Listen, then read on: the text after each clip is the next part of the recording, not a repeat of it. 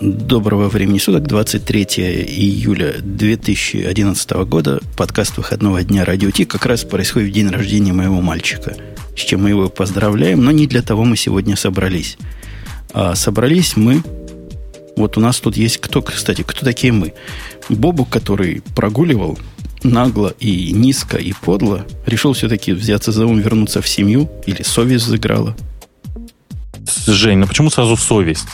Почему сразу совесть? Зачем сразу взывать к совести? Я просто решил, что ну не гоже забрасывать пользователя, не, не гоже забрасывать нашу прекрасную аудиторию. Ну, потом тебе одному скучно тут, по-моему. Ну, я пытался по-всякому. А тебе тоже было, похоже, скучно одному, поэтому ты пришел не один, а с каким-то мальчиком.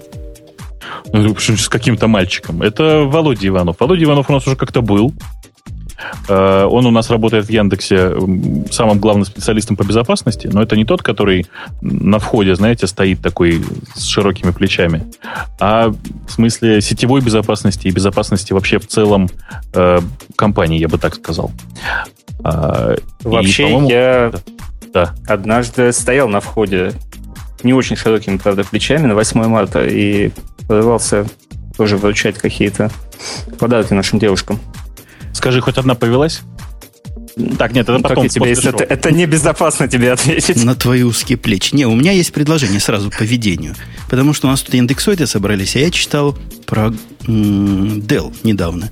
У Dell есть такое правило. Каждый работник, это я в интернетах прочитал, раз, по-моему, в год, два дня подряд, как проклятый, сидит на телефонах и отвечает кастомерам на звонки. Я предлагаю перенести это на наши, на ваши то есть российские реалии, и каждому работнику Яндекса два дня в году стоять на настоящем security. Вот там, где широкими плечами мужики. Я, я не знаю, я готов. А только надо учитывать, я э, готов посидеть у нас на ресепшене. У нас там симпатичная девушка, я там буду третьим, в смысле мальчиком. И мне кажется, что мы хорошо посидим эти два дня. Ну, хорошо. Надеюсь, мы здесь хорошо посидим. У нас есть... Прямо мы разрываемся как то обезьянка, не знаем, с чего начать. Бобук, с чего начнем? С главной темы, с интересной темы, самой главной темы, самой скандальной темы или со второй скандальной темы? Давайте найдем, начнем с самой главной темы уходящей недели. Все, я, знаю, я точно знаю, что большая часть людей сегодня пришла услышать именно это. Давайте, наконец, обсудим, что Nginx выделился в отдельную компанию, и теперь есть большая, серьезная компания под управлением Игоря Сысоева, которая будет развивать этот прекрасный HTTP-сервер. А? Ну, вообще базару нема. Новость крутая и подана она как знаешь, пресс-релиз просто у них, у них на сайте. Если зайдите на engines.org, там прямо такая статья о, о целых пяти абзацах. Да, и подписанная «Спасибо, Игорь Сысоев». Ну, в общем, да.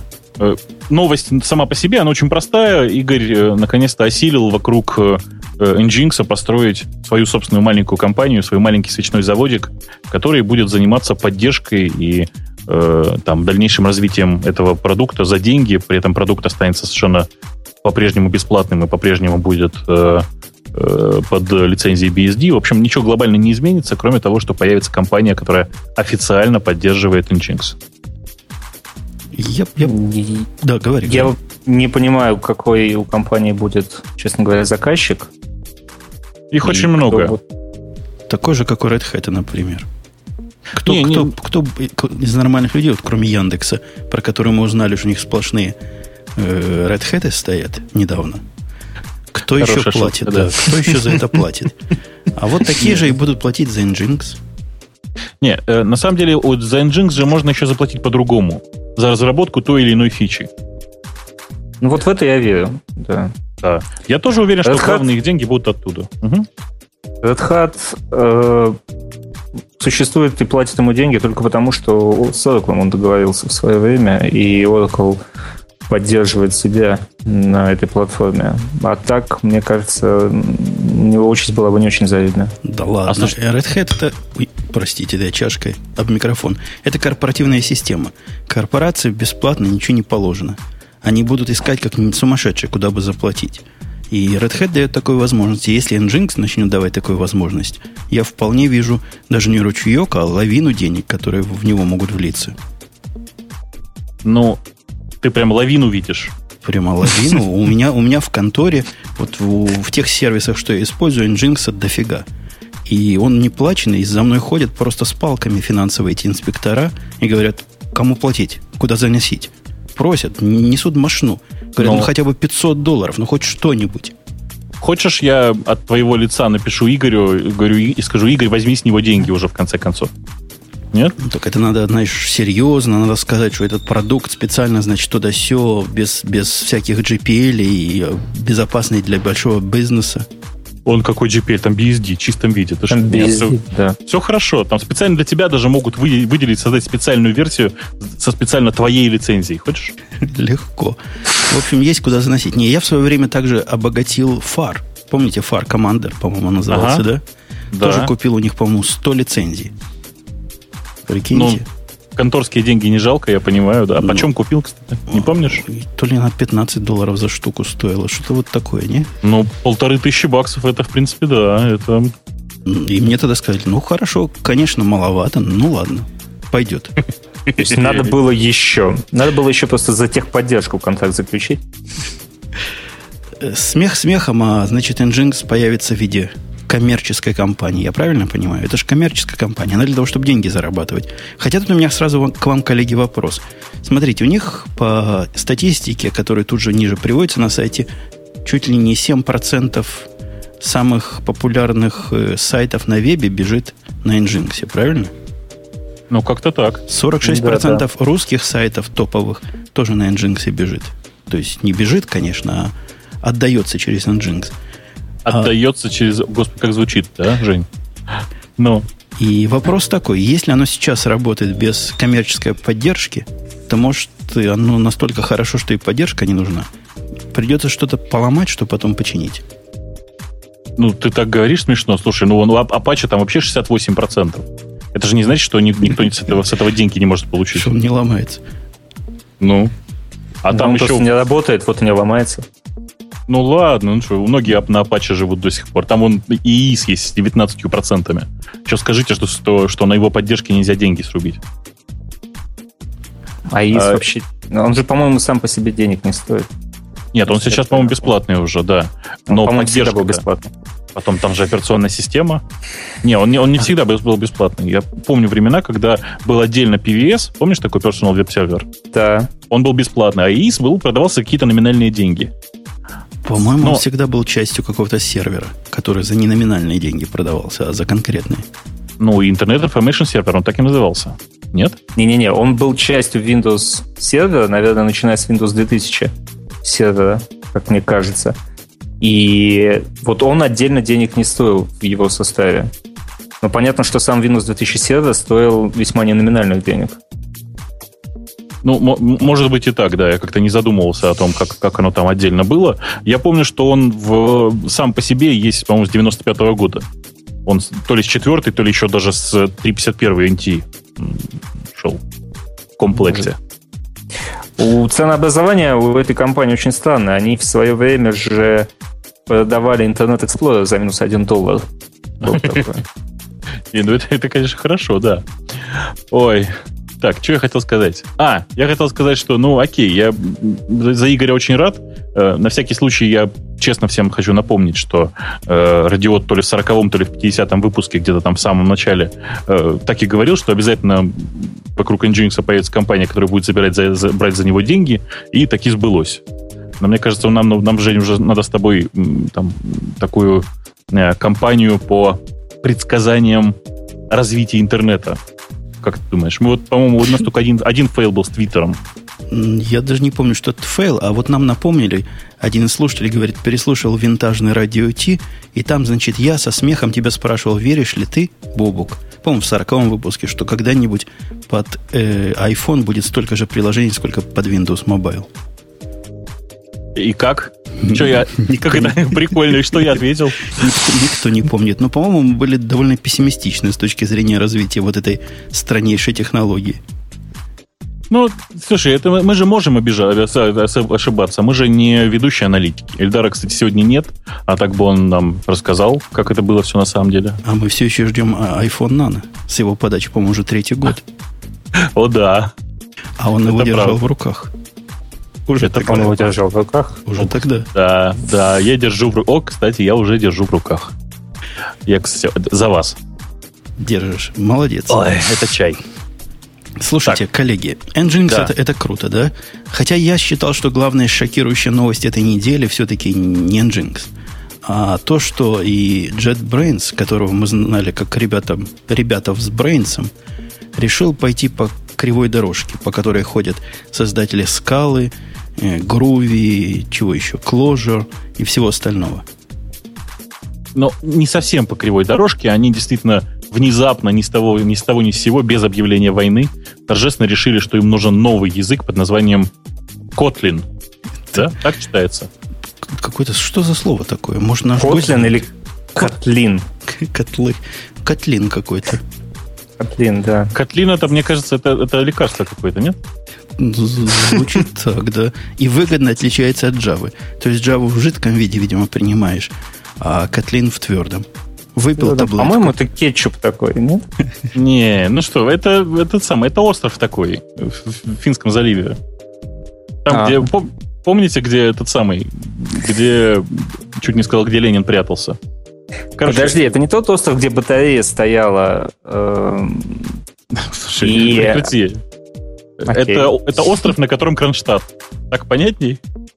Да, ну, то есть остров, на котором стояла батарея, да. Да, конечно. Вот. Ленина там, к сожалению, не было. Ребята говорят следующее. Говорят, мы тут на Java программировали многие годы и прослезились. Я их таки понимаю. На Java программируешь, со временем начинают слезы на глаза накапливаться. Но решили они пойти не по тому пути, по которому я пошел, и не по тому пути, по которому ты пошел. Ты пошел в сторону питона, я пошел в сторону скалы, а наш гость в какую-нибудь сторону пошел. Владимир, ты куда-нибудь идешь? Я нет, я, я лечу. Нет, ну ближе всего в сторону питона. То есть тоже питонист недобитый. Да, это, это наши люди. Недобитый, да. абсолютно, да. А JetBrains пошел в сторону всего своего. Глядя на их все, я даже не очень понимаю. Это, это как бы не язык. Это или я преуменьшаю? Ну почему? Это язык. Это такой э, язык, который является собой, представляет собой нечто среднее между э, Java и, наверное, и скорее Ruby. Не питоном, скорее Ruby все-таки по внешнему виду. Или PHP. Эм, не, я ви, избегал ви, этого сравнения. Ви, видно какие, какие-то следы PHP несомненные. И видны следы какие-то скалы несомненные.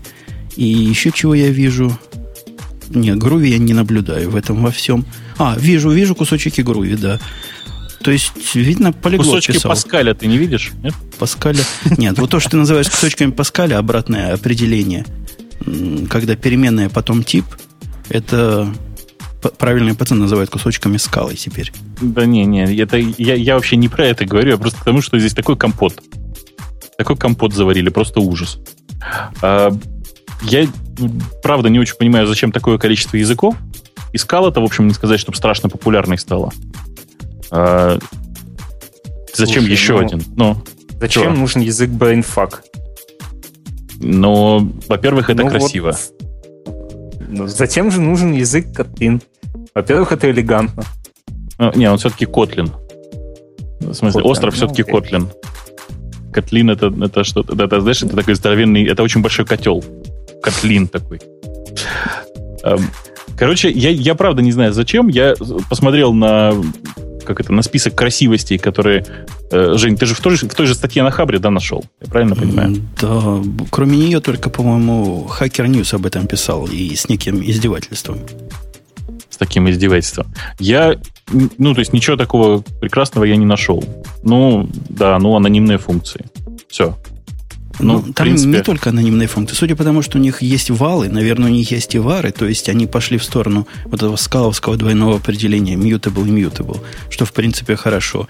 Анонимные функции и closure добавили, хотя closure уже есть и в седьмой Java. Есть некие templates, которые, видимо, в PHP все понимают. Я понятия не имею, о чем это. Ну, это когда ты берешь э, и внутри строки можешь э, оперировать, как бы так сказать, частями друг, друг. Короче, ты можешь внутри одной строки указывать переменные из другой, переменные Другой. другие. Такой, такой тем, типовые темплейты для э, форматирования строк, короче говоря. Там и, и, да, я понимаю, там и до этого были всякие способы форматировать строки э, в более таком питона дружественном виде. Или формат э, этот printf виде. Или вот в таком виде. Ну, так, конечно, удобно, я согласен. Э, автоматические касты добавились везде, где можно. Хотя я не знаю, насколько везде, но вот тут один пример про автоматические касты. В скале это как называется? Type, э, type inferring, что-то такое. Когда компайлер сам догадывается, из какого типа в какой перевести. Э, чего еще? Меня всегда это смущает, потому что такое ощущение, что в 30% случаев компилятор будет догадываться неправильно.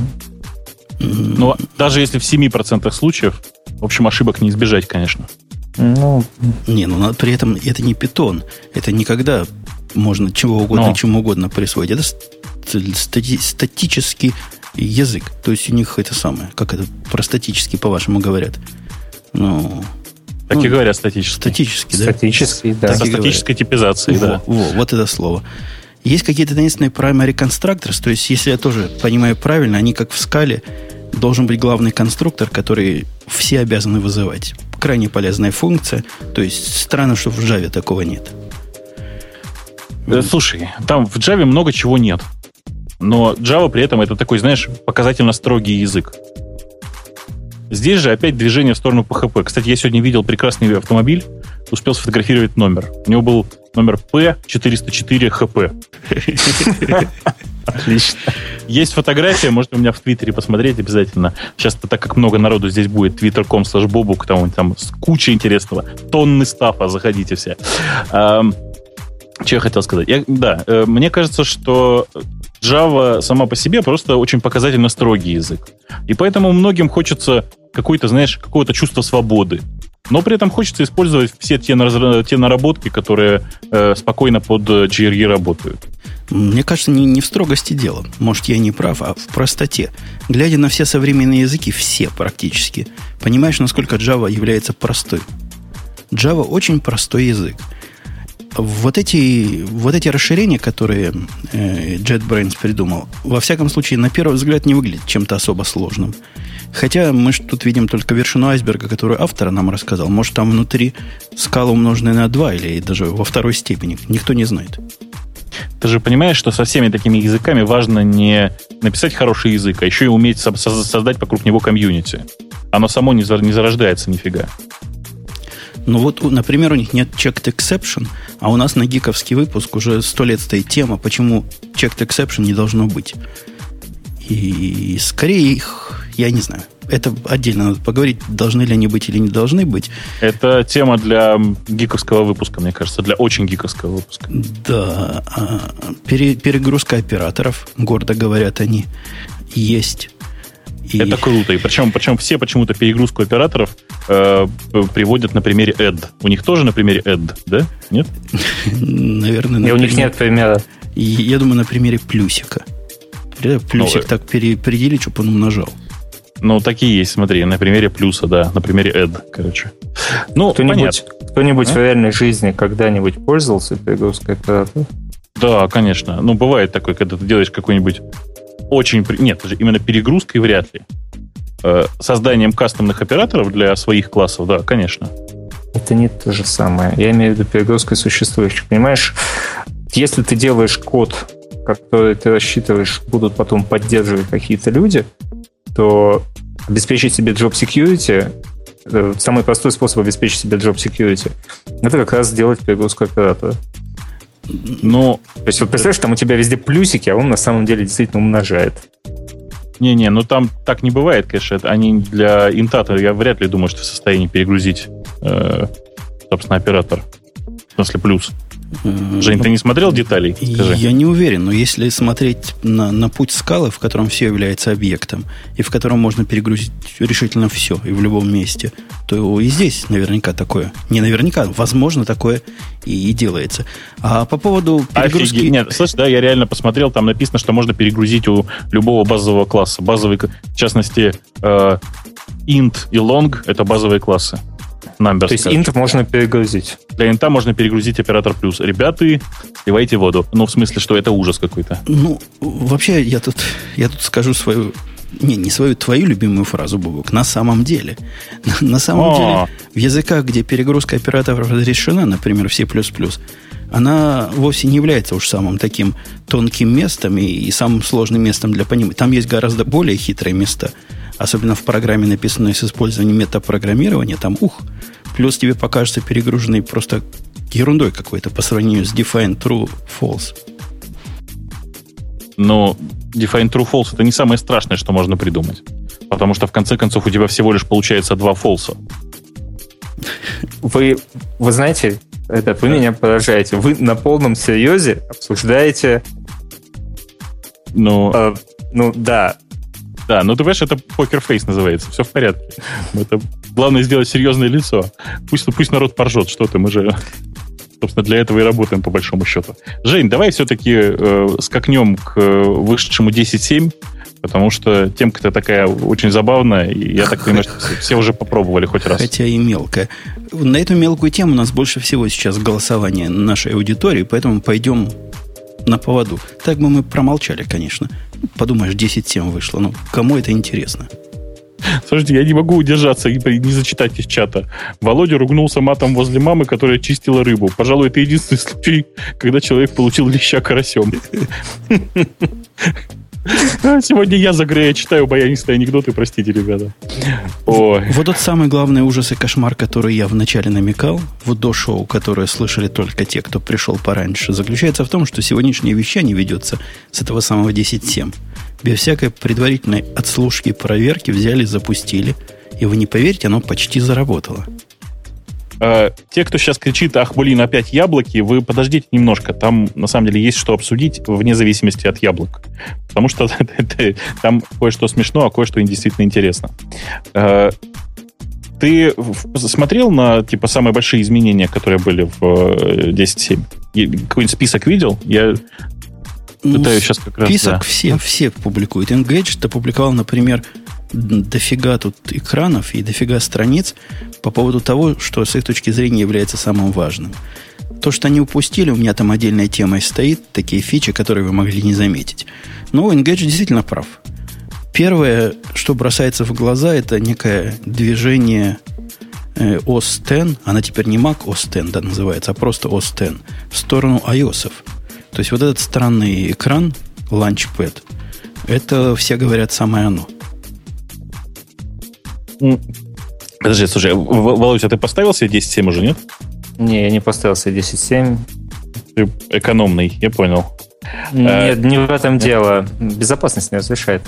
Я понял, да. Ты сам себе пока не разрешишь. Ну, а ты как сам себе разрешишь, ты дай знать. Э, Хорошо. Я начал тестировать 10.7 еще сколько получается, почти полгода назад. 4 с копейками месяца назад. Э, и, в принципе, я уже тогда понял, что глобально никаких отличий не будет с технологической точки зрения. Но... Э, Фига себе, все, что можно, сломали, ты говоришь, что нет вот. Чем, чем ближе мы к релизу подходили... Ну, они очень странно просто релизились. Они э, сначала зарелизили все визуальные штучки, которые могли быть, а потом по одной зачем-то начали, значит, вводить технологические изменения. Это очень прикольно выглядело.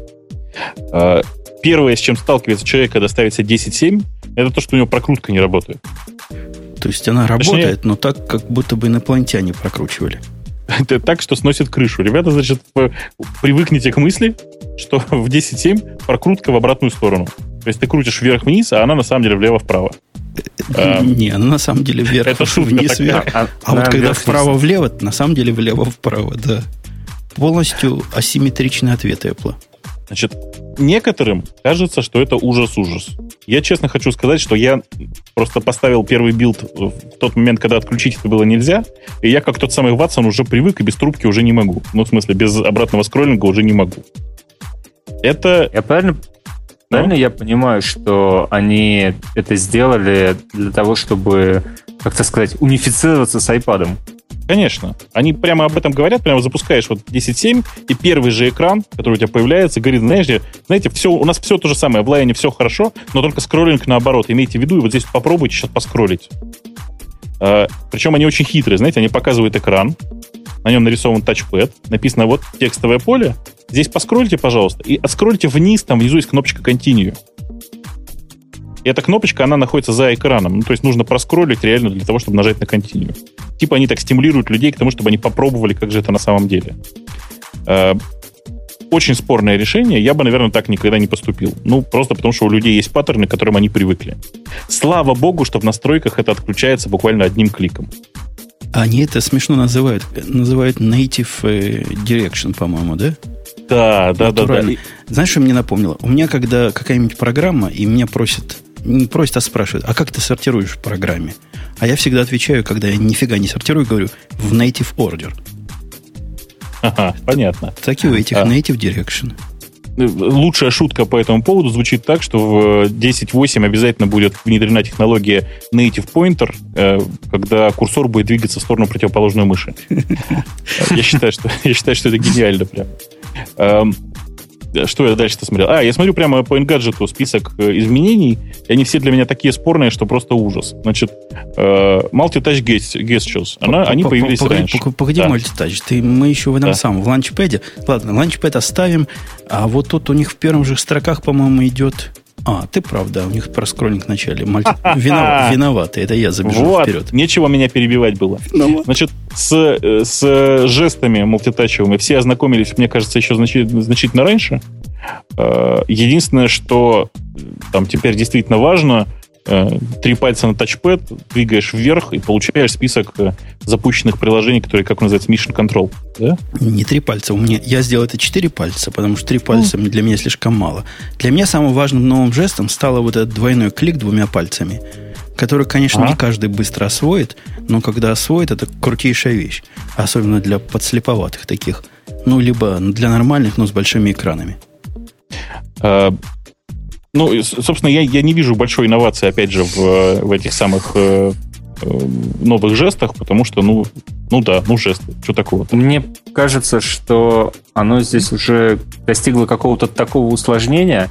Ну, то есть я вот еще в 10.6 потерялся в том количестве жестов, которые можно там сделать.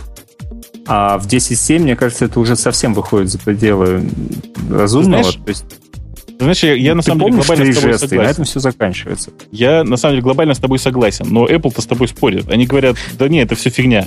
Это все было потому, что у тебя был неправильный скролл. А вот у тебя теперь правильный скролл, и все жесты тебе будут казаться интуитивными. Понял, да? А вы про жесты говорите, ага. у вас-то хоть у кого-то есть рекомендованное что? устройство для жестов? Вы чем да, жесты у делаете? У меня рекомендованное устройство для жестов называется MacBook Air. А, на этом можно, да. А для больших компьютеров у вас есть устройство? Это, тачпад этот внешний? Да, он, он крут необыкновенный. Я исключительно ими пользуюсь. Ну, особенно на нем удобно в Quake, конечно, играть, это да. А, ну вот, да, меня это тоже смущает, потому что... Сарказм, ну, правда, ну кто, кто играет? Кто играет, честно? А я играю в StarCraft, да, называется? SC2. StarCraft? Ну да. да при, помощи, да. при помощи вот этой балалайки уже давно. Ну, это ладно, это ладно. А, что? Значит, расширенный Spotlight вообще никому не интересен, да, мне кажется. Да что никому не интересен? У них в Spotlight теперь... Э, я его пару раз запускал после этого. Всякие снипеты появляются сами. Когда вот вы... я, я, я ждал, вспомнишь ты это слово или нет, Женя. Вспомнил. Пишите, например, слово «бобук». Вот, например, «бобук» я написал. Он мне говорит «developer» на Бобу. Да ладно. То честное слово. И показывает в, см- в листе developer. Я не знаю, как ты в developer попал. Почему developer? Круто. Показывает Круто. снипеты каких-то сообщений, которые от тебя приходили в э, этот самый, в Adium. То есть прямо такие кусочки текстовых файлов, которые прочитать невозможно, но видно, что что-то писал. Не, ну это круто, конечно, но только никому не нужно. Ну окей, расширенные сниппеты в Spotlight. Что он, я просто спешу, потому что на самом деле список очень большой, и останавливается на каждом мы убьемся. Значит, Launchpad и Mission Control, э, ну, два таких изменения, которые были сделаны, кажется, в угоду э, идентичности с iOS. Или, ну, или переходу всех в мире на маленькие экраны и портативные компьютеры. Ничем иным я это объяснить не могу. Я предлагаю... У тебя же, Бобок, тоже два экрана, да? Угу. Я предлагаю оторвать руки даже не по локоть, а вот по плечу тем, кто разрабатывал Mission Control для двух экранов. Ты видел, как оно работает? Не говорю о ну, фуллскрине. Нет, фуллскрин у меня работает нормально. Как нормально? А вот... На первый экран всегда переносится, а второй всегда голый ходит. Это нормально называется? А второй всегда голый ходит. Ты, ты не пробовал туда драгондропом переносить? Пробовал, ничего не работает. Когда, Странно, фулл, меня... когда screen, ничего никуда не дропается. Не-не, сначала без фуллскрина, сначала перенести туда, а потом развернуть. Ну, короче, Перейдет прав, на они... первый экран. А ты прав, они извращенцы. Я с тобой согласен. У них явно ни у кого нет двух мониторов. Мне кажется, у них у каждого значит, по, по двум здоровенным отдельным аймакам так они и живут. Явно в этом режиме не тестировали, потому что он никакого смысла, так сказать, никакой сенс не мейкинг. Вот та логика, которая происходит. Ладно, полноэкранное приложение на двух экранах, может, это действительно сложно реализовать. Но если попробовать Launchpad запустить, то тут ум за разум заходит. У вас получается два набора всего, абсолютно независимых. То есть, ты понимаешь, о чем я говорю? Он же группирует да. как бы их по, по аппликациям. Так да. вот, он группирует два раза. Как будто бы у вас две системы работают. Это ужас какой-то. На одном десктоп 1.2, на другом десктоп 1.2. Что с этим делать, просто нормальному, даже ненормальному человеку трудно представить. Картина совершенно душераздирающая. Вот, Жень, вот все бы тебе потоптаться. А вот давай я тебе как это... Давай приведи мне какой-то аргумент. А вот почта-то хороша стала? По поводу почты у меня тоже есть определенные наезды, хотя, конечно, почта в миллион, в 100-500 миллионов раз лучше, чем была раньше. Раньше она была хорошая, но, но новая лучше в 100-500 миллионов раз.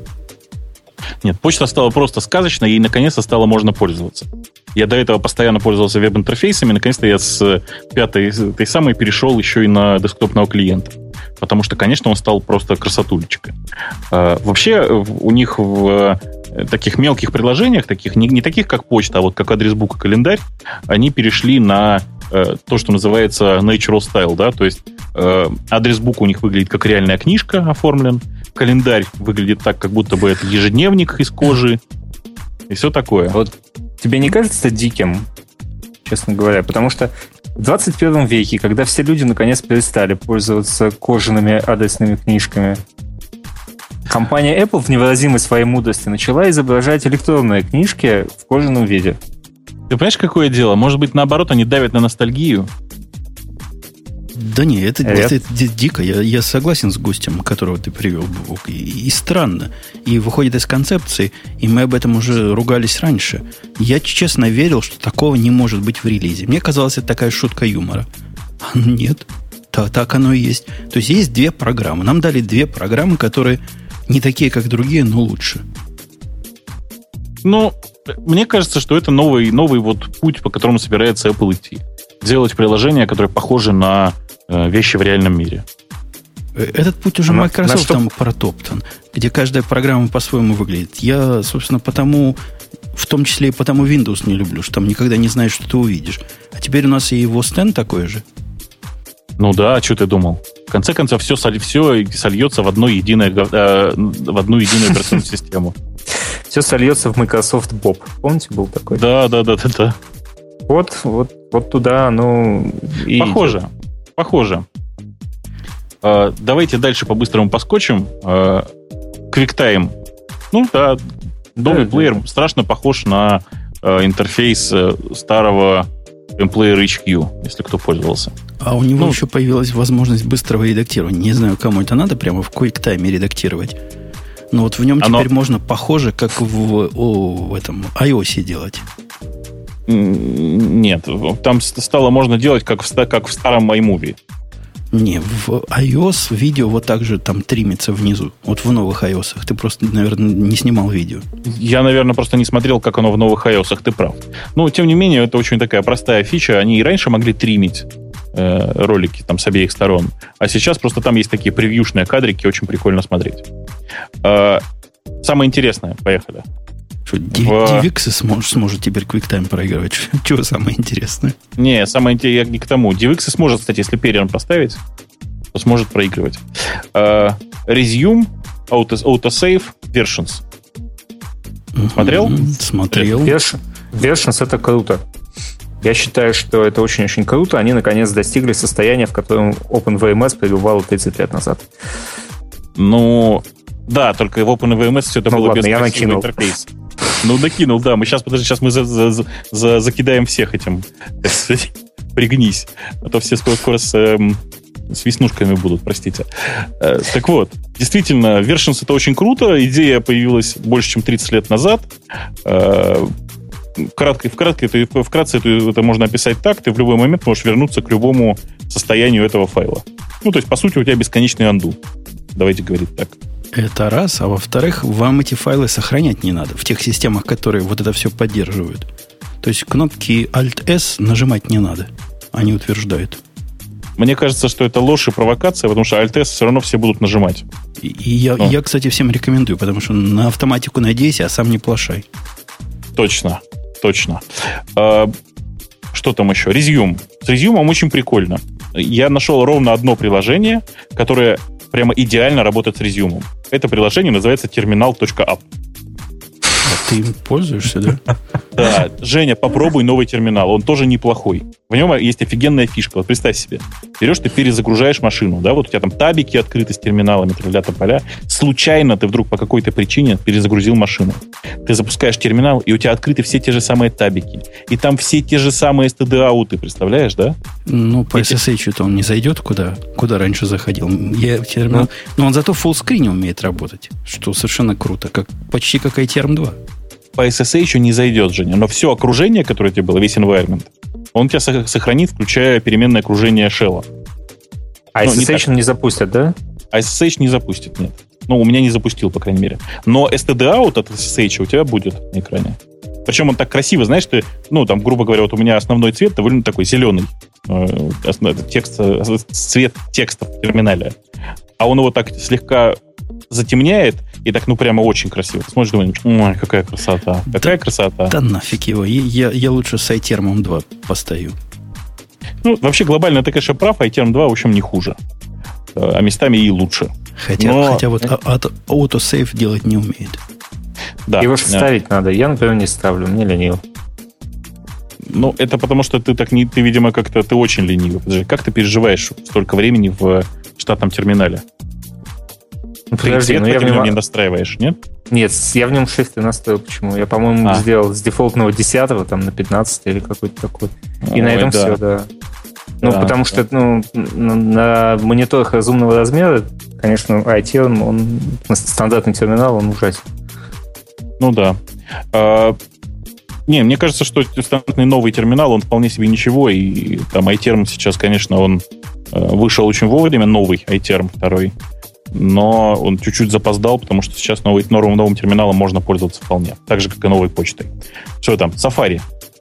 Жень, ты новым Safari пользовался? Вот в нем сижу. Собственно, ничего такого нового, кроме того, что все старое перестало работать, я не, не вижу. Ну, вот клики вот эти двойные. Хотя это не сафаревская, наверное, фишка, да? Или сафаревская, когда двумя это, пальцами кликаешь. Это не сафаревская фишка теперь, это, это фишка системная. Ты ну, про Safari, Zoom, да? Да, да, Smart Zoom. Оно понимает, насколько надо его показать. Но это, это полезно. Вот это хорошо. А список для чтения у меня он пустой. Reading list я имею в виду. У меня тоже пустой, потому что я пользуюсь Instapaper ом. Да, мы тут злословили, что Instapaper умрет от этого. Ну, как-то на нашем опыте не особо так, чтобы умирает. Хотя, возможно, дело времени. Марка у себя в блоге очень правильно написал о том, что э, наоборот, у Instapaper теперь откроется вторая жизнь. Потому что, во-первых, Apple подтвердила, что это хороший правильный паттерн, сохранять на потом. А во-вторых, э, Read It Later же работает в рамках одной машины, пока, по крайней мере. Не, они, и... они обещают с iOS тоже синхронизироваться. Подождите, ну, Read, it, Read It Later это же, это же просто букмарк специфический. Ну, этом. Да, конечно. Ну, по сути, и ты включаешь, и ты включаешь какой-нибудь Firefox Sync, и вот у тебя Edit Later между всеми твоими всеми твоими Просто, Firefox. Понимаешь, в отличие от Firefox Sync, здесь не надо ничего настраивать. Ты указал учетную запись э, там Apple, которая Apple ID, и все, и больше ты ничего не настраиваешь, но само все работает. Ну, это окей, очень человек, который не поставил, человек, который не поставил IT, я согласен, не имеет права говорить о том, что настроить что-то. Вот. Firefox поставил себя. Ладно, на самом деле глобально в Safari главное изменение это новый WebKit, который почему-то никто не замечает. Новый WebKit это правда круто. Он шустренький, он в принципе не хуже старого, при этом работает ну, там, чище во многих случаях, он лучше проходит AC2, ну и всякое такое. А...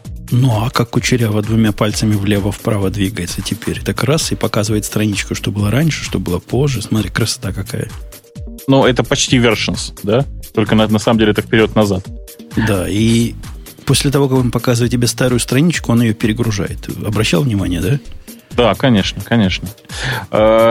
И все, по-моему. Глобально там в Safari больше изменений нет. AirDrop, тебе пишут. Ну, окей, да, AirDrop, возможность перекинуть файлы с э, машину на машину, находясь в рамках одной сети.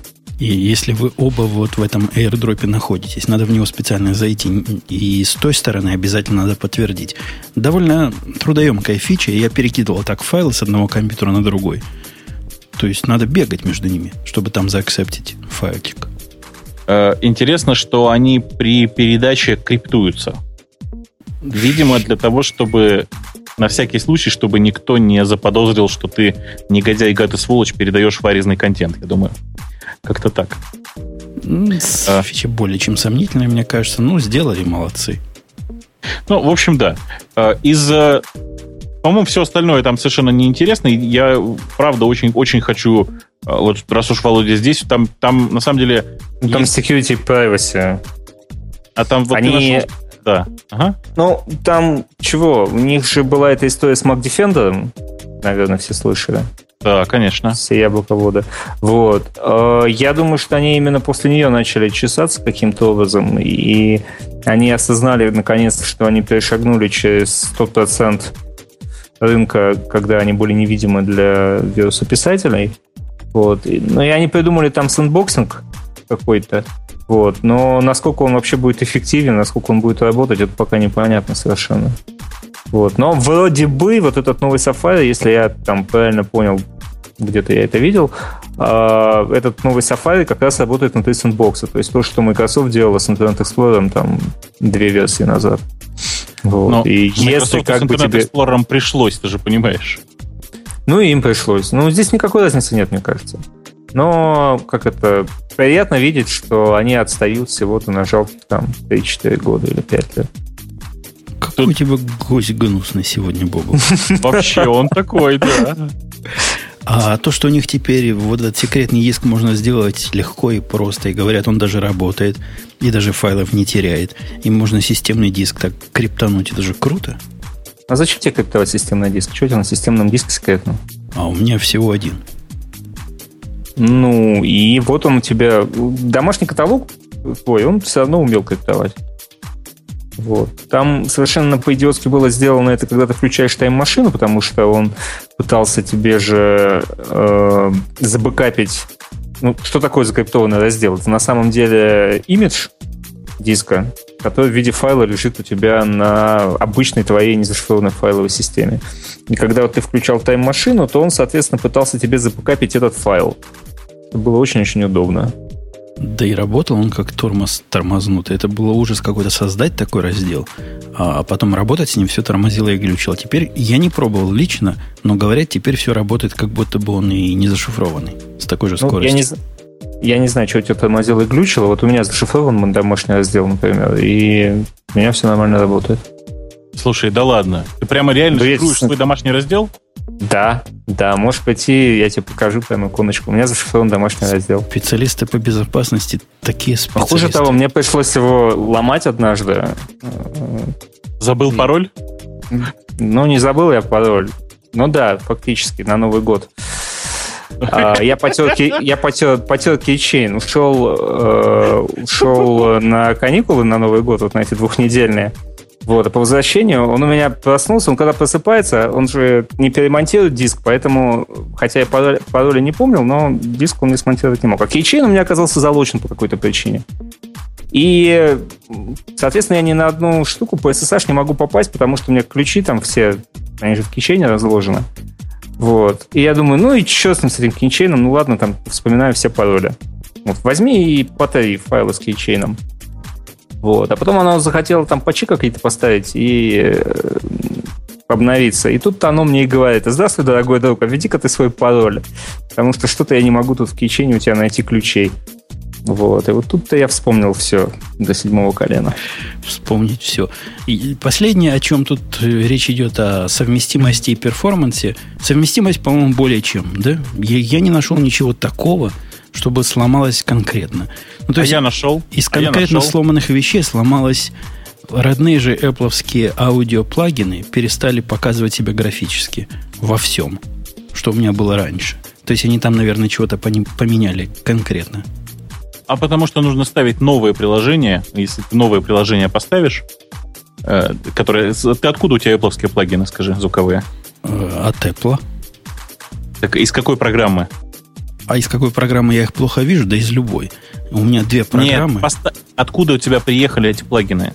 Что значит приехали? Они всегда в системе были. Ты о чем говоришь? Не-не-не, не, ты не прав. Это значит, что ты GarageBand ставил, наверное, да? Ну, наверное, когда-то ставил, да. Как же без там есть, там есть, там есть дефолтные аудио-юниты. Это правда. Вот они оттуда и приехали. GarageBand обнови, там как раз недавно патчик приехал. Ну вот я все обновил, и тем не менее все программы их показывают в таком примитивном виде где номера Странно. руками вести надо.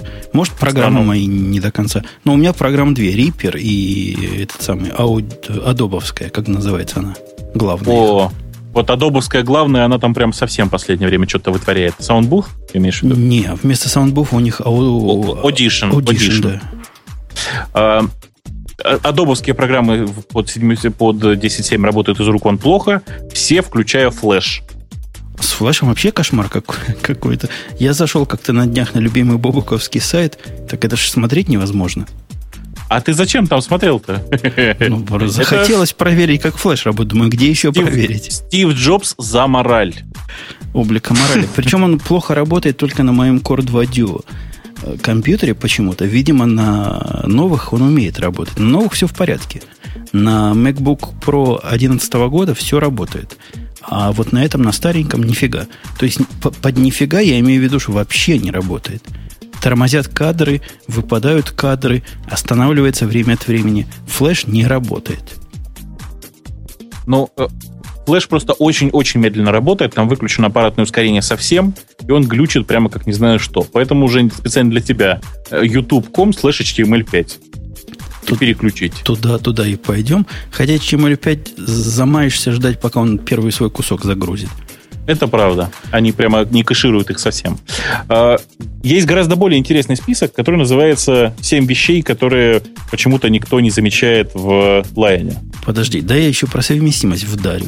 Ну? Я вчера в Твиттере в своем, который ты обязан читать просто как, как человек из круга людей, которых я знаю. Вот у меня в Google Plus я долго думал, куда тебя вставить. Либо в радио Ти, либо люди, которых я знаю. Решил поставить, в которых я знаю. Это большая честь. Там всего человек 30 сидит. Всего человек офигеть. Ну ладно, хорошо, ты, да. Ты, у меня там. Ты гордишься. У меня в таком, в таком списке человек 5, наверное. Ага. Ты, ты, ты смотри, как просто заткнул меня за пояс. Так вот, в этом же твиттере я сказал, что они ж от самбо отказались. Ты в курсе? В смысле, как отказались? Куда дели? Они написали свою собственную реализацию SMB протокола. А, да, я знаю. И Samba, да. Samba 3, оно несовместимо, ну, не то чтобы совсем, но частично. Список файлов посмотреть можно, а файл взять нельзя. Правильно, что там брать-то? Там все равно один варис. Точно. Новин... То есть ATVIC, которая умела раньше через XBMC брать ваши файлы, просто перестает работать. Ладно, поменяли самбу, я могу понять. Но самбо действительно не самое не самое достойное изделие программное. Но почему они NFS поменяли? Причем поменяли так, что поломали совместимость с прошлыми версиями полностью. Вот, знаешь, вот давай вот сейчас вот, давай как-то не будем давить авторитетом. Скажи, Володь, у тебя где-нибудь NFS используется? Уже нет. Вот. Я не уже, знаю. Уже вообще, уже вообще нет. Ну, я так понимаю, что их идея была в том, они же попытались сделать NFS V4 и попутно сломали, соответственно, NFS V2 и V3 которым пользуется весь, весь цивилизованный мир. Я вообще, честно говоря, вот я не знаю, коллеги, вы знаете кого-нибудь в мире, кто пользуется NFS V4? В свежем, в этом самом, в последнем билде OpenSolarки так было. В смысле, вот. В... Ну? Да, да, вот когда в свое время в Солярисе был низ плюс, не знаю, застал же, наверное. Конечно, вот. как же. Ходили, ходили слухи, что низ плюсом не пользовались даже в Сане. Вот я не видел, я как бы в свое время изрядно солярисов повидал, но я не видел ни одной живой инсталляции ни с плюса, вот, ну, за пределами лаборатории на 10 машин. Везде был низ. В самом Сане был низ. Так что я подозреваю, что вот NFS V4, какой бы он на бумаге не был классный, там с Керберсом и со всеми делами, э, в реальной жизни никто нигде не использует и, видимо, уже никогда использовать не будет. Но как-то вы на NFS бочку катите. Надо справедливости ради сказать, что NFS они поломали в одном из прошлых апдейтов версии 3. Мы как-то это обсуждали в радио IT, и маунтились они не так, как вы ожидаете, а с полным путем. Помнишь, Бобок, мы это... Ну да, да, да, да. А, а вот теперь они решили добить. То есть тех, кого они не додавили в прошлый раз, додавили в этот раз. С э, Леона на Леон NFS маунтится просто, ух, красота просто полнейшая. Летает все, работает шустро. Я вот как именно так и маунтю девайсы. Вот я, наверное, один из тех, кто NFS пользуется.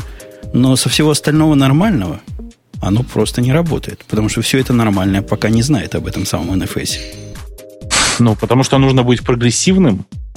Поставь себе любую реализацию 4 первого NFS и вперед.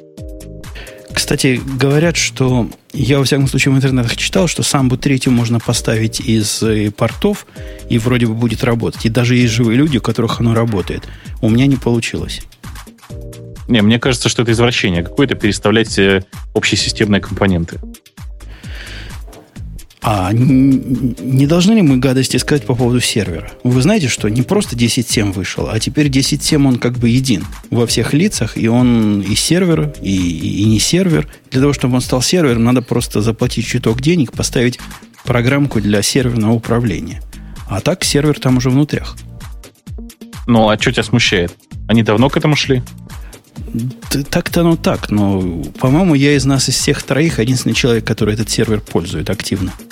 А что ты с ним делаешь? Ну, у меня, например, один из таких серверов обеспечивает VPN рабочий, а в том числе, а в новой версии VPN они убрали настройки VPN, они упростили, видимо, за, ненад, за ненадобностью.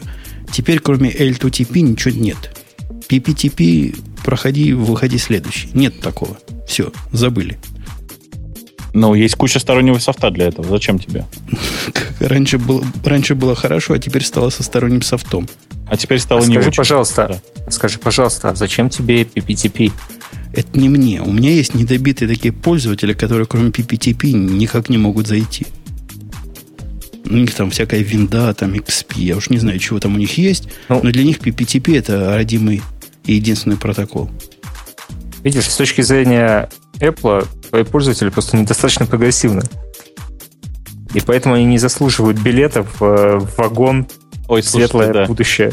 Про прогрессивность, подождите, дайте, мы дойдем до пункта объединения папок, я скажу все, что я думаю по поводу прогрессивности. А как в Винде стало? Можно папки сливать? Не-не-не, не как в Винде. Как в Винде 15 лет назад стало. Вот что ты хотел сказать. Вы представляете, 2011 год, середина. Apple наконец-то выпустил операционную систему, в которой, если скопировать, э, кинуть одну папку на другую, то она не затрет содержимое предыдущей, не содержимое предыдущей папки, а объединит их, если имена файлов не клэшатся. Представляете? Спросит. А, а если э, имена одинаковые, что надо сделать? Я думал, она сделать .1, .2. Я не прав? Нет, она нифига. Она спросит пере, это, ну, заместить одно другим для каждого файла.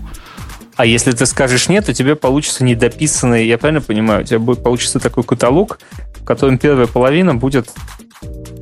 Ну да. Ну, Ой. отлично. Ну, а? а файлы, они должны умереть. Вас подводит к тому, что файлы это неудобно, файлы это плохо, и вообще нам файлы не нужны. Я, собственно, с этим согласен. Файлы должны отойти в сторону.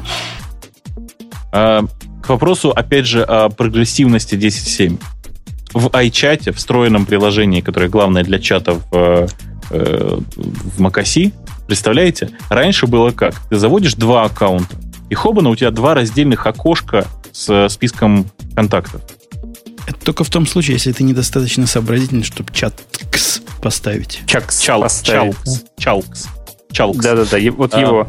Да. Но, понимаешь, как бы с одной стороны ты, конечно, прав, а с другой стороны тут мы, как мы только что говорили, люди iTerm не могут поставить. А ты говоришь Chalks. Это же Chalks да. это вообще не для людей. Не для людей. Я, я запустил, он действительно так работает, как, как обещали. Ничем другим не выделяется, но с, объединяет список контактов в одно, в одно экрану. Это хорошо. Да, да, да, да. Это хорошо, но это, опять же, это, знаете, 2011 год. Я слегка шокирован. Наконец-то, наконец-то. Да. А ну, почему вы молчите о главном? О главном вы самое... молчите. Самое же главное что? А? Команд C, команд V стал файлы копировать. О, да, да, да. О, новый боже. Finder, ты хотел сказать. Да, новый Finder просто прекрасен. Он где-то примерно уже догоняет э, Windows Explorer из 2000 винды. Да ты что? Я думал, он на, на уровне 3.1, а он, оказывается, вот уже куда ушел. Не, в 3.1 там все, конечно, мрачно было. Это давно было. Ты просто в 3.1 не пользовался Explorer. Я по тебе вижу сразу. Я там исключительно запускал командную строку. И там ну, в 3.1 X... 3.1 Explorer не было. Он назывался там... Он там назывался... Win... Что? Нет. Win, WinFiles. Win... Ой, как-то так, да. Я совершенно точно говорю, он назывался не Explorer. Не-не-не, он назывался не Explorer, ты прав, он назывался Win что-то там. Да. Но вот у нас то, что у них называется Explorer, называется Finder, и в нем добавилось что? Добавились All My Files. Теперь это окошко по умолчанию, которое вроде бы сортирует ваши файлы по типам. Я не люблю такого, такого умствования, но может кому-то это полезным покажется. Я видел людей живых, например, мой мальчик, который вот этого радуется. Говорит, какая Слушай, полезная фича. Очень полезная фича, когда у тебя э, в домашней папке лежит э, какой-нибудь ну, давай скажем, какой-нибудь фильм про Гарри Поттера, ты открываешь домашнюю папку, ты открываешь, значит, окно с Finder ом, и хобана все видят у тебя в превьюшке Гарри Поттер. И говорят, ха-ха, ты смотришь Гарри Поттера, ха-ха. Простите. Какой позор. Да, но открывает, вот у меня, я зашел в All My Files, показывает сначала PDF-документы, строку 710 штук. Говорит, у меня есть, прикиньте, 710. Потом Movies, 14 штук. Потом Developer, некий таинственный, 3000 штук. Ну, да. И этим это все ужас. сказано. То есть, а да. девелопер это все, что не PDF не, и не Movies? Ну, у меня девелопер, там, там все Java лежат. Прямо файлик по файлику Java лежат. А, подожди, у тебя лежит там Java и Бабук, если бабук, помню. Бабук не лежит, Бабук стоит. Нет, я лежу в кресле прямо сейчас. А, да бог с ним с Finder. Ну, да, давайте уже, вот раз у нас есть специалист по, по безопасности. Вот я просто, я не могу удержаться. Скажите, скажи, пожалуйста, вот там э, они очень гордо заявили, что теперь у них э, в Line, э, собственно, приложения запускаются с SLR. Ты можешь вот ну, в двух словах объяснить людям, что это такое и зачем это вообще люди делают? Ну, да, я сначала накину. Давай, накидывай. Но опять же, в 21 веке, наконец, компания, компания Apple э, достигла просвещения и сделала то, что э, в Linux было уже 5 лет, э, в OpenBSD было, по-моему, 7 лет, и даже в Windows это было уже, по-моему, года 4 или, или около того. Слушай, ты меня пугаешь. Не-не, все, все страшнее гораздо. Э, я просто точно знаю, что ASLR, значит, в Linux назывался PAX, первый PAX, раз. да. И он угу. был запущен в 2003 году.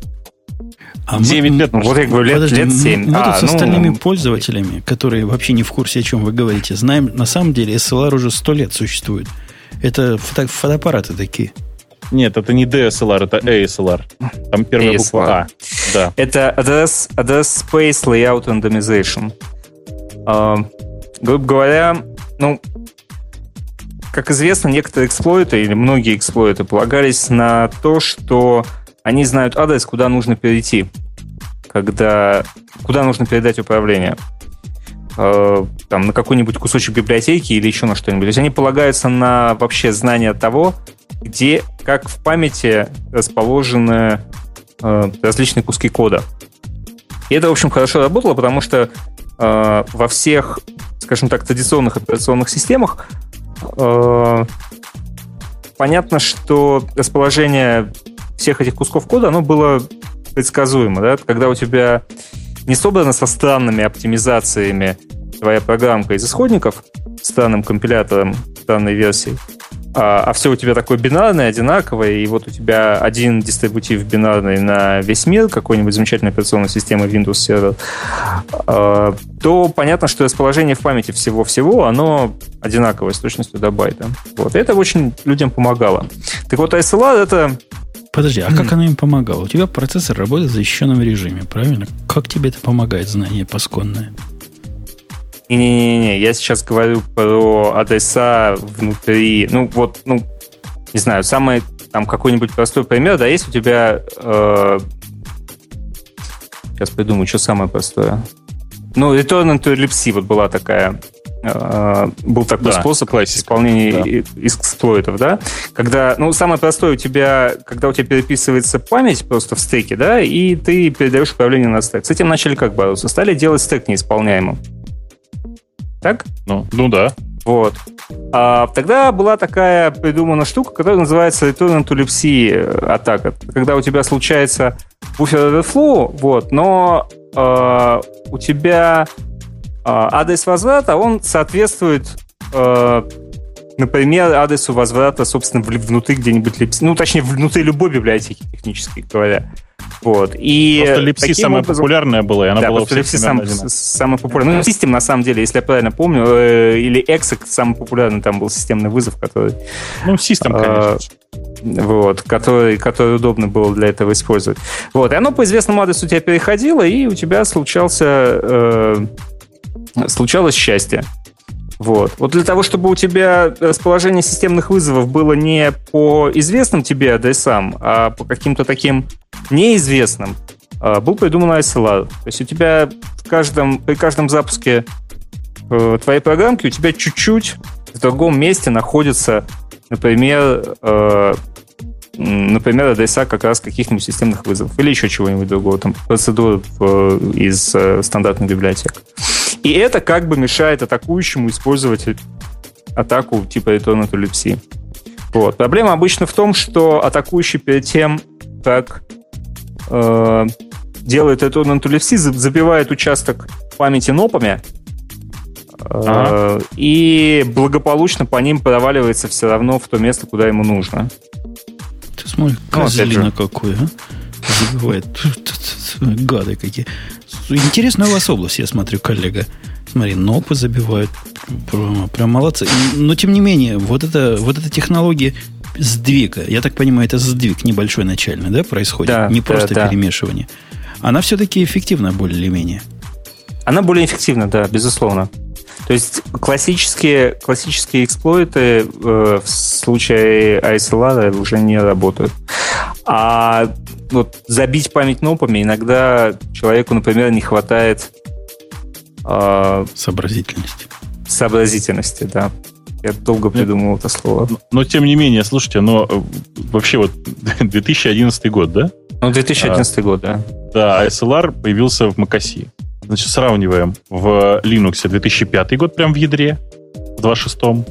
Э, в Винде это Vista. И, Vista, 2008, да. и 2008 сервер. 2007. 7, вот. Значит, это 2007 да. год, да. Ну вот. Э, то есть, простите, насколько мы на 5 лет опять, да, опаздываем? Ну, вообще твой довод смехотворен, коллега Бобук. Почему? Потому что писал я недавно программу, и Горд даже рассказывал в Google Plus, в которой ты почему-то не ходишь, что программа моя теперь умеет обрабатывать 500 тысяч записей в секунду. То есть до этого она умела 100 тысяч обрабатывать. Ты не видишь аналогии, не? Нет пока. А, а что, объяс... лет? Объясняю аналогию. А? Когда и 100 тысяч хорошо, зачем вам 500 тысяч? Когда ваш и так не хакают никто, по ряду причин – мало на рынке вас, я не знаю уж почему, но не хакают. Но никому вы не сдались нафиг. То зачем вот эти все заморочки? Как стали популярны? Ну да, действительно, надо бороться. И вот они борются. Появилось вовремя, никакого овер-инжиниринга раньше не производили, а вот теперь произвели адекватные какие-то меры. Ты какие-то доводы против можешь привести? Да, Жень, конечно, не. Ну зачем мы с тобой будем спорить? А я правильно понимаю, что ты в своей программе на 500 тысяч, э, ты скажешь, где она работает-то? Она обрабатывает, с одной стороны, берет одни биржевые данные, с другой стороны, делает те же биржевые данные, только в reduced формате. Убирает из них все, что не надо, и некую бизнес-логику дописывает. И ты всегда веришь всем тем биржевым данным, которые, они, которые тебе приезжают? Ну, что значит веришь? Они вот какие есть такие, они там сомнительного качества, конечно. Это, это, это отдельная история. Но, тем не менее, они есть то, что есть. Если какая-то фирма Та, там же люди ошибаются. Знаешь, человек хотел сделать покупку 100 бумаг, а в палец на нолике залип и сделал 100 тысяч бумаг. Из-за этого все показатели рухнули или, наоборот, выросли. Ну, вот такие вещи мы умеем отслеживать. Но если он вместо 100 написал 101, бог его знает. Может, он это имел в виду. Жень, слушай, прости меня, а я на секундочку. А представляешь себе выкатить на биржу сток с айдишником выглядящим так, кавычка, э, значит, кавычка, О. точка запятой, дроп тейбл, стреля поля. Представляешь, как красота будет? Да, но, но оно в базы не идет. Там, ну, представь, если нам надо обрабатывать... У меня performance -тест, который часть unit -теста, при каждом билде собирается, требует минимум 100 тысяч в секунду обработки. Ну, какие там базы данных? Ну, что ты? Да не, не, Жень, ну, у ну, тебя-то наверняка. Где-нибудь базы данных есть. Ну, ну, на, наверное, где-нибудь, где-нибудь они все это в базы данных складируют, хотя мне трудно представить такие базы данных. Слушай, вот как у вас доллар рухнет, вообще вся экономика взорвется, надо будет обязательно ребятам на NASDAQ подсказать эту простую идею. Так на следующей же неделе это произойдет, да, 2 августа. Ну, что-то такое, да, у вас. Мы, мы все готовимся уже. Готовимся. Я даже, я даже попкорн купил в холодильнике лежит. Ты Хорошо. должен не попкорн покупать, а доллары продавать бестолковые. Зачем? А у меня долларов ни копейки вообще. Знаешь? А ты думаешь, то, что в, в юро держишь, оно надежнее? Знаешь, но у меня, у меня все в деле, в обороте. А, в, в подушке зашито. Понятно. Не, в обороте это на обратной стороне подушки. Ну, типа того, да. А, мне кажется, мы макось покрыли прямо сверху донизу, облизали, и я даже сверху поплевать успел. Нет? И, и собственно, да. Но вот если вы человек нормальный, вы после установки Mac OS чего почувствуете? Почувствуете, что ничего особо не поменялось. То есть... Но для начала вы почувствуете, что ваш кошелек стал э, легче на 30 долларов. Точно. Если вы нормальный человек. Не девелопер, который уже до этого 100 долларов заплатил. Для девелоперов последний GM это то же самое, что для всех остальных релиз. Даже круче. В последнем GM такой ты знаешь, да, такой баг, про баг там, нет? По-моему, он они... билд тот же самой версии. Нет, они билд, они, у них случайно на единичку получилось. У них GM, э, который девелоперам зашелся, э, номером билда на единицу больше релизного в App Store. Cool. А у меня такой же версии, смотри, оказалось. Ну, может, я плохо смотрел. Но точно он не обновляется. Нельзя купить, если у вас уже GM стоит. Даже да, если он, вы хотите. Он, он говорит, что уже установлена версия, которая больше, Жень. Посмотри внимательно. Которая кучерявее. Вы увидите, что даже на тех компьютерах, которые раньше запускали OS X в 32-битном режиме, вот у меня вот такой C2D, который C2C, или как они называются, Core 2D, C2D, оно все теперь запустилось в 64 битах. И ну, мы об этом много говорили. В два раза быстрее оно от этого не становится, несмотря на то, что битиков гораздо больше. Зачастую становится хуже. Но, тем не менее, все работает в 64 битах. Все, в принципе, работает. И когда меня на днях спрашивал один из моих работников, а стоит ли обновляться на льва, я сказал, подожди до первого сервис-пэка. Потому что сейчас оно сырое. Во многих местах, особенно если вас интересует сервер – Забудьте о том, чтобы обновлять на сервер. Забудьте Смотрите, об этом. Смотрите, как это, вот это Apple явно движется в сторону Microsoft. Да? В свое время какая была политика у всех?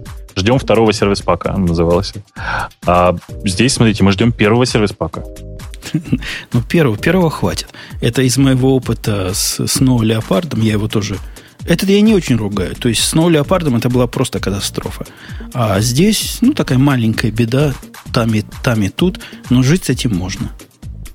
Слушайте, э, давайте мы просто я перебивочку сделаю. У меня есть э, небольшая, почти рекламная вставка. Э, и сразу же после этого пойдем вообще, ну, я чуть не сказал, давайте уйдем на рекламу. А вы, кстати, не переключайтесь. Я просто считаю, что хватит уже Apple облизывать сколько можно. Давайте о деньгах поговорим. Э, у нас э, так, так сложилось, что у Радио Т довольно своеобразная аудитория. Здесь попадаются не только обычные гики, не только нормальные какие-то тупо кодеры, да, но и люди, которые с головой, которые готовы заниматься не только программированием, но и бизнесом вокруг этого, каким-то IT-предпринимательством и все такое.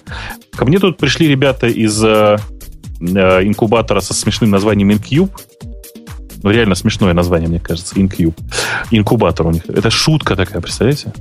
Там сплошные вот. инкубы. А, а, а женские инкубы у них есть, как они суккубы называются? Инкубы и женский вариант суккубы, это хорошо, это ты молодец, да. А, так вот, они привозят в этом году э, очень забавную программу, программу не в смысле софта, а программу в смысле образовательную, с 12 по 15 сентября в Москве приезжают э, ребята из Центра обучения предпринимательства университета Кембриджа. Знаете, где такой Кембридж находится? В Великой Британии. Вот в Я ней там, там где-то. Вот, видишь, вот там ты там был. Кем. А бридж там есть? И там много бриджей. А вот на одном из них, понятно, да. Там стоят такие из университета Кембриджа в бриджах, на бридже. В бриджах на а. бридже.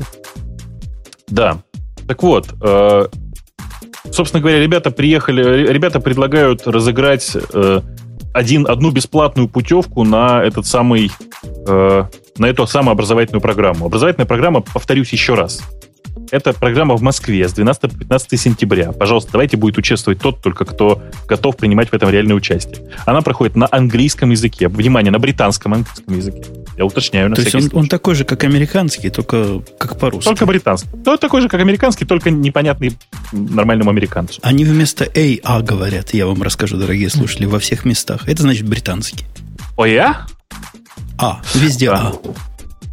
Ладно. Э, собственно, вот такая вот такая вот история, да? Это, это еще раз повторюсь, это скорее про обучение бизнесу тех, кто хочет заниматься IT-предпринимательством. Они про э, то, как начать строить свой проект, про то, как начать строить вокруг него бизнес и все, что с этим связано. Подожди, они главное скажут, где деньги взять?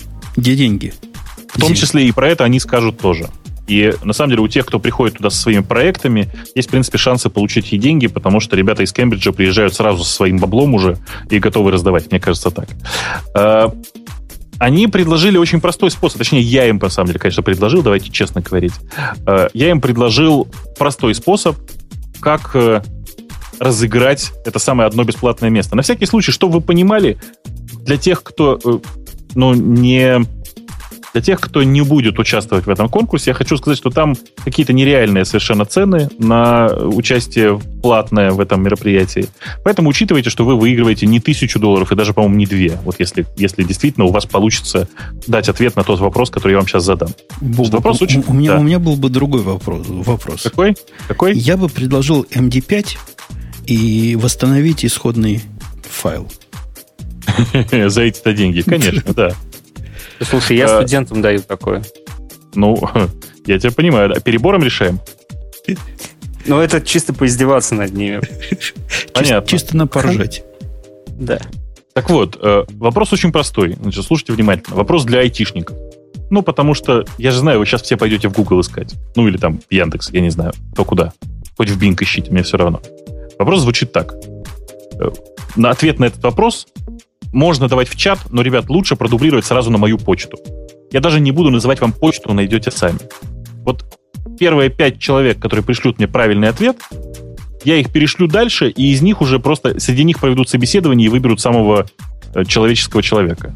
Повторюсь еще раз, имейте в виду, что вся программа на английском языке, и нужно просто хотя бы на нем хотя бы нормально как-то разговаривать в общих чертах.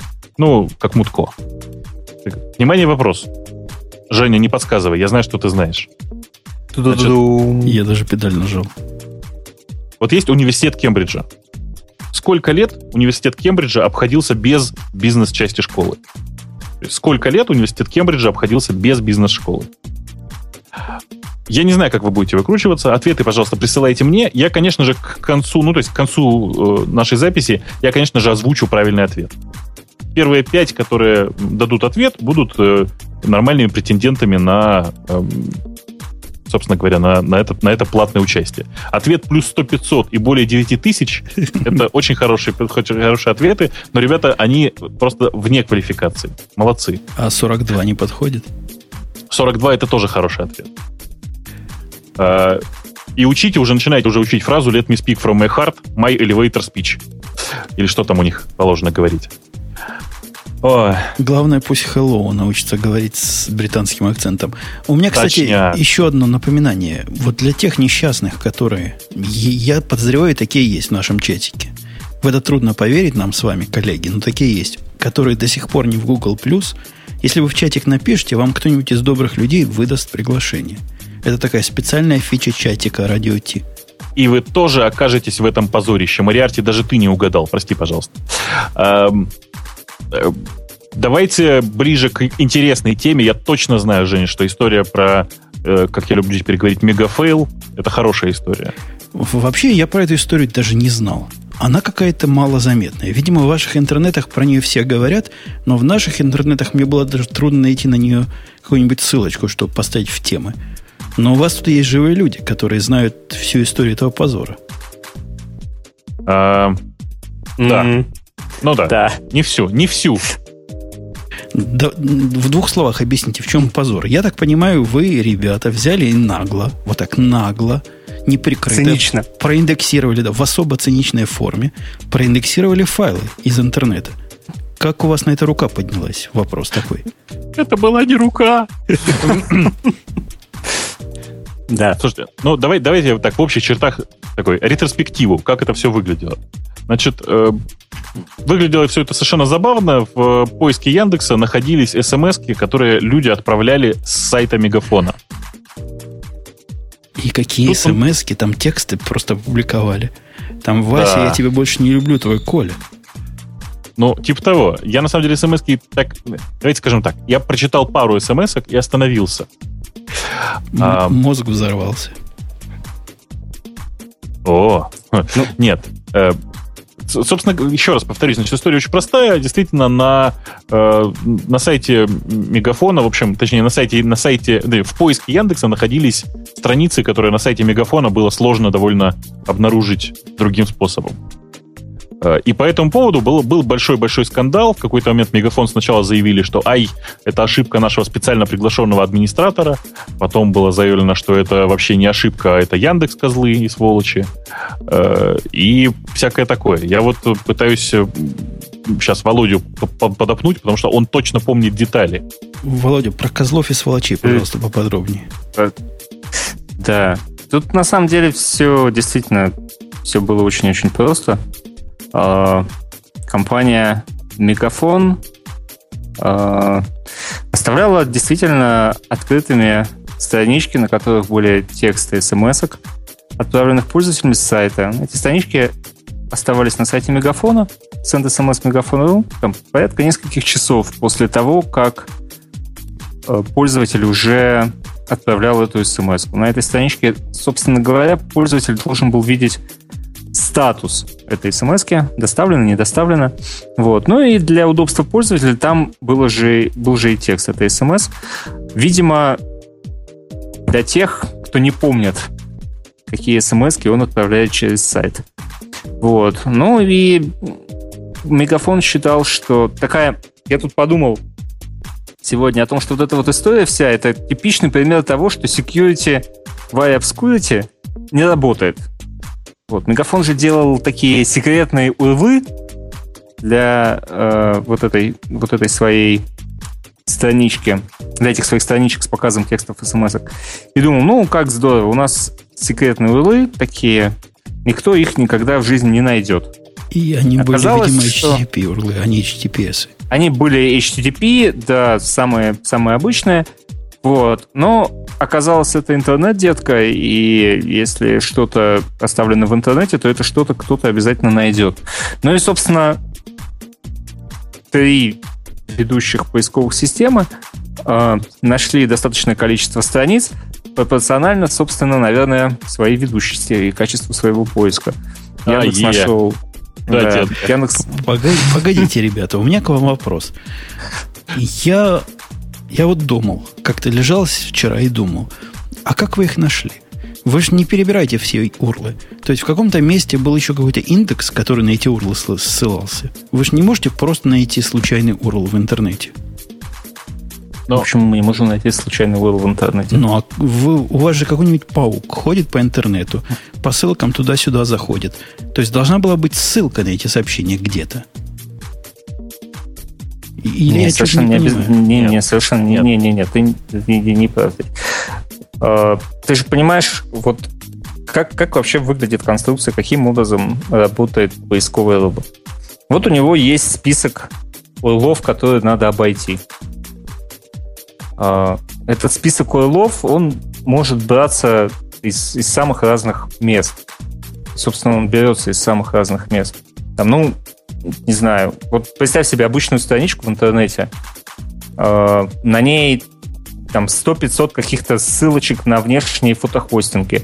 На ней, на эту страничку обязательно сослались из какого-нибудь твиттера, вот не дай бог.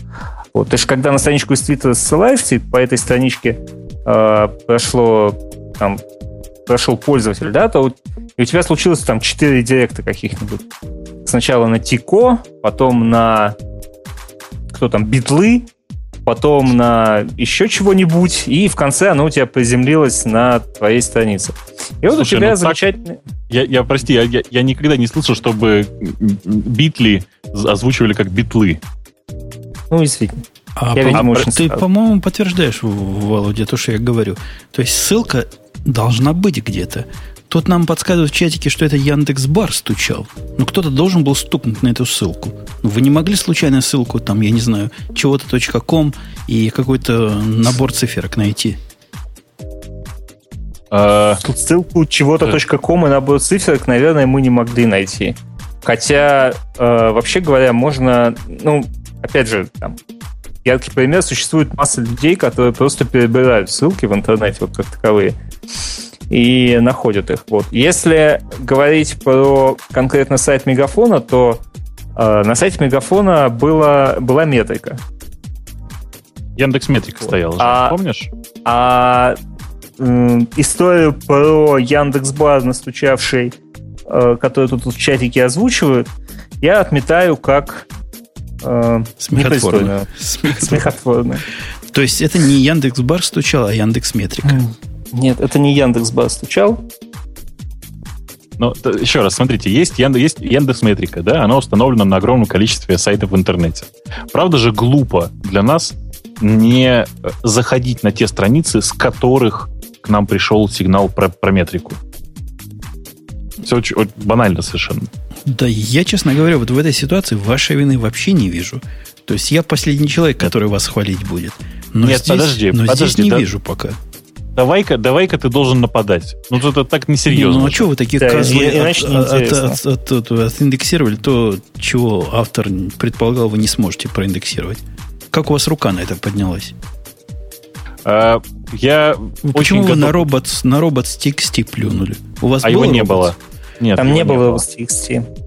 Ах, не было. Но главная проблема, главная проблема вебмастера в России в том, что он вебмастера Мегафона, прошу прощения, в том, что там не было robots.txt. Точнее, он был, по-моему, но он был пустой. Вот. И... Или нет, или его вообще не было. Я не помню. Ты не помнишь, О, Нет, я могу тебе точно сказать, он был нулевой длины. Такой вот, же, он был, но был пустой. Да. да. По этой вот. же причине и... его проиндексировали, к сожалению, и остальные поисковые системы.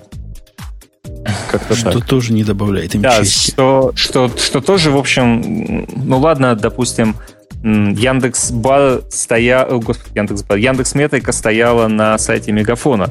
Но, насколько мне известно, Google, э, как он там этот, Google, как называется Что, их Analytics какой-то? Google Analytics. Analytics на сайте Мегафона не стоял. Тем не менее, Google отлично проиндексировал эти смс -ки. Он, наверное, вот. по Здесь... вашим результатам тоже ходит. Ну, видимо, Google ходит к нам, да, в поиск, чтобы посмотреть, а чего мы такого наиндексировали. Не, ну, слушайте, это, это на самом деле глобально не важно. Важно, ну, важная мысль очень простая. Секретный URL, если по нем, по нем, на нем информация доступна через GET, без проверки кук, без проверки IP, без проверки всего, это не секретный URL. Поймите, что там никакой с той стороны секрета быть не может. Все, что находится в вашем браузере, это вообще просто страшное дело. Есть метрика, есть... Смотрите, самый простой случай, да, давайте, давайте вот. Э, бог с ним, с мегафоном. Есть история с э, Пермью. Потому что, как, как многие знают, смс нашлись не только в мегафоне, они нашлись еще и в пермском... Это МТС, да, был? МТС, помнишь? Да. МТС, там, МТС. Там история гораздо более, там еще более смешная история. Смотрите, там э, смс точно так же показывалась пользователю на экране, но там еще смешнее. Если в случае с мегафоном она хранилась на сайте, да, какое-то время, и потом кроном удалялось, видимо, э, то в случае с э, сайтом Перм, Пермского МТС оно передавалось прямо в гете. Прямо внутри гет обращения, внутри урла содержался полный текст смс. Понимаете? Это вообще просто что-то за гранью добра и зла. И бог с ним, там, там все еще смешнее, потому что представьте себе, смотрите, вы секретную информацию, смс-ку, да, показываете в гете, ладно, черт с ним, может быть, там у вас есть какие-то для этого какие-то причины. Но зачем на странице, которая показывается через этот гет, размещать рекламу от сторонних, э, тех самых, рекламу и счетчики от других сайтов? Вы поймите же, что они рефереры собирают и ими торгуют. Один из сторонних бизнесов почти всех счетчиков — это продавать рефереры в поисковые системы. Но там дело не продавать, они чаще всего так или иначе там совершают какой-то взаимовыгодный обмен. Я, честно сказать, не, не уверен, что там есть какие-то деньги. Но вы не забывайте, что рефереры — это такая вещь, которую вы никуда не денете. И если вы в гете что-то передаете, ну, это я даже не знаю, что вам сказать по этому поводу. Я вообще в шоке. Ну, вообще, То есть это вообще, похоже на вообще позор на... Яндекса все-таки, да? Я правильно понимаю? Да, это полный позор. Яндекс... Мы, мы опозорились тут в нескольких местах. Значит, первый позор — это то, что мы слишком быстро индексировали данные с Мегафона. Ну, и с, с пермского сайта тоже. Второй позор заключается в том, что значит, в Гугле для большинства этих сообщений, которые проиндексировал Google, не показывался текст сообщения прямо на, прямо на страничке Яндекс.ру. Ну, грубо говоря, снипеты были некрасивые, да? Они не содержали текст самой смс. А у Яндекса снипетовщик научился вычленять оттуда смс сами. Гадина. Знаешь, это, это позор, вообще да. позорище нереальный. Третий... А еще нереально а? Да, нереальное позорище в том, что э, Matrix нет отранжировал самые жирные смс и разработчики поиска втихаря мне признались, что когда выполнялось это ранжирование, они просто э, внимание здесь SEOшники все внимательно слушают и записывают. Э, фактор релевантности жирнота был поднят до 100%. Ну, да. Ну да, конечно. А, кстати, параллельно с этим, простите, что я так глумлюсь, но правда это очень смешно выглядит. Параллельно с этим на Life News прекрасное сообщение о том, что, значит, у Яндекса украли исходники и по ним, значит, переоптимизировали так, чтобы выползли наружу э, эти самые страницы с э, смс-ками из мегафона. Ребята, а, да, знаете, да, да, да, да, Если, ребята, значит, если вы украли сорцы Яндекса и смогли в них разобраться, пожалуйста, приходите к нам. Нам вас очень не хватает. Мы готовы очень хорошие деньги вам за это платить. У нас потому что в Яндексе большая часть людей, когда как только слышат историю о том, что кто-то разобрался в сорцах Яндекса, у всех начинается нервный смех. Знаете, там, там 2,5 гигабайта сорцов. И это говорит заместитель заместителя начальника, заместителя отдела цеха. разработки. То есть вот такая у вас цеха. разработка, что враги не разберутся. Да, на самом деле нет, там дело не в этом, там дело в том, что э, как ты не похищая исходные данные, Matrix нет, работает совсем по-другому, там, грубо говоря, нужно не сорцы спереть, а данные спереть. А главное, что даже если ты их спер, тебе это ничем не поможет, уже такой, такая портянка с данными, что никто не понимает, как это работает. Как Matrix а... работает, нам еще Лео рассказал. Не морочь нам голову. Нам еще ли... А, ну да. Я... Нео, в смысле. Нео. Точно. Нео да. Вместе с этим самым, с толстым, с этим. Я что хочу сказать-то? Я, я хочу сказать, что мне кажется, что мы вот этим малым составом радиота, мне кажется, э, должны прямо вот прямо сейчас объявить торжественно о том, что мы готовы открыть курсы по повышению квалификации разработчиков мегафона. Нет, ну давай так, веб-разработчиков. Как сделать веб-разработчиков так, произвольных? Вообще да, чтобы... народ не того от тебя ждет, Бобук. Народ ждет покаяния. Доколе, спрашивает народ, вы будете наши частные сообщения индексировать. Неужели вы не можете разобраться, когда Вася пишет Коля о любви? Это не то, что он хочет видеть в интернетах. Нет, Только нет, не нет, то. подождите, подождите, подождите. Мы специально посмотрели на весь этот процесс, и вот сейчас уже без шуток я могу сказать, что э, понятное дело, что было, ну, там вот те люди, которые смотрели эти смс они все говорят, слушайте, а почему же смс все вот такие вот? Тупые. Где смс -ки? Где смс «сходи за хлебом», «купи молока» на худой конец? Вот куда они все делись? Вот. Отвечаю, что э, ну, понятно, фактор релевантности жирнота, конечно, был э, накручен вверх, но на самом деле такие смс они не интересны нашему пользователю, понял Matrix нет. И таким образом он их просто не выдавал по этим запросам и вообще совершенно спокойно убрал их из поисковой выдачи. Вот. А, то есть здесь как бы гордость, она в трех местах даже. Точнее, покаяние в трех местах. Во-первых, очень быстро нашли. Это ужасно. Ужасно быстро. Неприлично быстро, я бы сказал. А, во-вторых, нарисовали неприличные снипеты. А, и в-третьих, собственно, выбрали самые неприличные смс из тех, которые были на сайте. Как сказал Мегафон, у них через сайт в час проходило а, по 50 тысяч, они говорили. Ой, я не помню таких цифр, прости. Я... Ну, что-то много довольно. Вот. И э, Понятно, ну. что большинство из них было, конечно, вида сходить, купи хлеба там или положи денег на телефон, потому что у меня деньги кончились. Вот. А, а самые, самые, конечно... А тут кто-то в чатике кинул, кстати, ссылку на сайт с, с этими смс-ками. Да, да, я тоже обратил внимание, что кто-то нажился на горячей теме. Короче, чуваки, я вам что хочу сказать. Конечно, Яндекс виноват. По-любому. Яндекс виноват в том, что выполняет свою работу поисковика, не делая при этом попыток написать страшный интеллектуальный алгоритм, который автоматически подумает, ага, наверное, ты не хотел бы, чтобы мы видели, чтобы ты, чтобы другие находили эту ссылку в поиске. Но вообще самый большой фейл в этой области, он произошел в самом начале 2000-х годов, когда, знаете, поисковики совершенно внезапно вдруг удалили, ой, я уже не помню, то ли Wall Street Journal, то ли как сайт какой-то вот такого такого издания. По самой банальной причине. У них, знаете ли, в админке удалить страницу, это был get-запрос. И там тоже ничего Прекрасно. не проверяли. Понимаете? Я просто хочу сказать, что вы, когда странички, странички делаете, вы там, если секретные данные распространяете или как-то передаете, вы проверяете, хотя бы куку вешаете, я не знаю. Э, воспользуйтесь RFC, в котором четко написано, что э, все, что передается в гете, может быть доступно кому угодно. Если урлы, которые передаются в гете, должны могут быть, могут быть доступны кому угодно. Э, привязывайтесь по IP, я не знаю. А лучше вообще не заморачивайтесь с этими секретными данными, потому что ну их к. Слушай, а ты хочешь, Бобук, сказать, что мегафон козлы, правильно? А вы вот все в белом. Не, нет, я хочу сказать, что это обычная ошибка обычных разработчиков, которым было просто плевать на то, как это работает.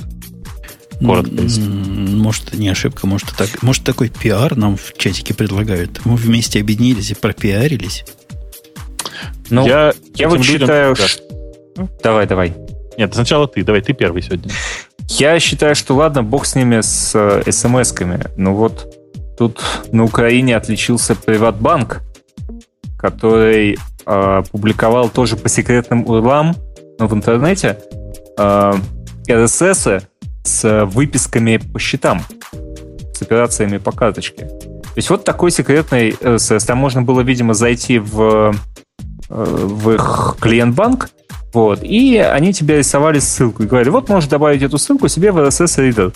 А там был такой тоже длинный URL, ну, похожий на мегафоновский. А, и тогда у тебя в твоем RSS Reader будут все виноваты, э, все будут все э, результаты всех твоих операций по карточке. Вот. Ну и совершенно неудивительно, что, конечно, эти секретные урлы попали в в поисковую систему, в этот раз Google, и Google их отлично проиндексировал, вот, э, добавил в Reader, Google Reader, а также начал предлагать, э, как, как там есть этот suggest, с этим фидом часто читают. Вот, и он, ну, он собственно, людям начал... Да, он начал людям предлагать, собственно, читать вот эти вот фиды прямо так. То есть, подождите, вы хотите сказать, вот дайте я попытаюсь перевести для человека нормального. Если какой-то сервис на страничке, которая очень личная и очень час, частная и очень HTTPS, генерит тебе чего-то, что является публичным урлом, то никакой гарантии, что этот публичный URL будет недоступен для ваших роботов, нет? Да не только для наших. Вот смотри, давай издалека, давай издалека зайдем. Ты каким браузером пользуешься? Safari 5.1. Ты что, думаешь, Safari не стучит в Apple по поводу каждого твоего чиха? Надеюсь, что нет. Вообще-то стучит, конечно. Так же, как стучит Firefox, Opera и все прочие браузеры. Это, Chrome. это информация, это день. Chrome-то вообще стучит просто по каждому чиху. А, эта информация, она как бы, ну, не то чтобы публична, она доступна как минимум одной компании, которая разрабатывает браузер.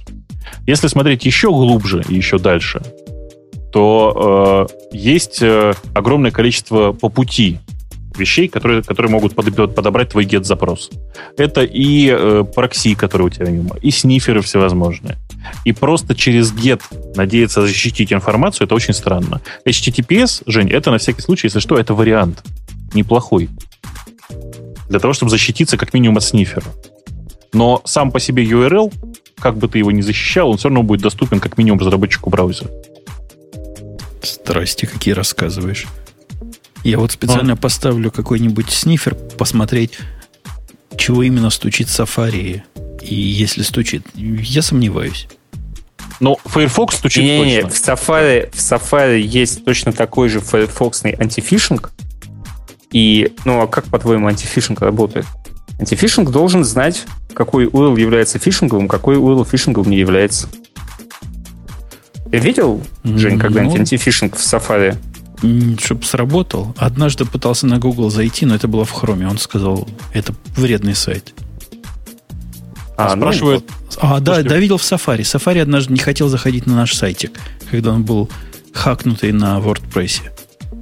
Ну, понимаешь, ну, это же как работает. Ты страничку открываешь, а URL отправляется еще и в э, специальные центры, где, собственно говоря, и тебе и выдают результат. Это хорошо или Не, плохо? Я понимаю, но какая связь между этими специальными центрами и Яндексом? Потому что у Яндекса есть договоренность о сливе этой информации с Apple? В смысле? Нет, мы с Apple ничего не собираем, но еще раз повторюсь. Все эти компании, так или иначе... Все... Да.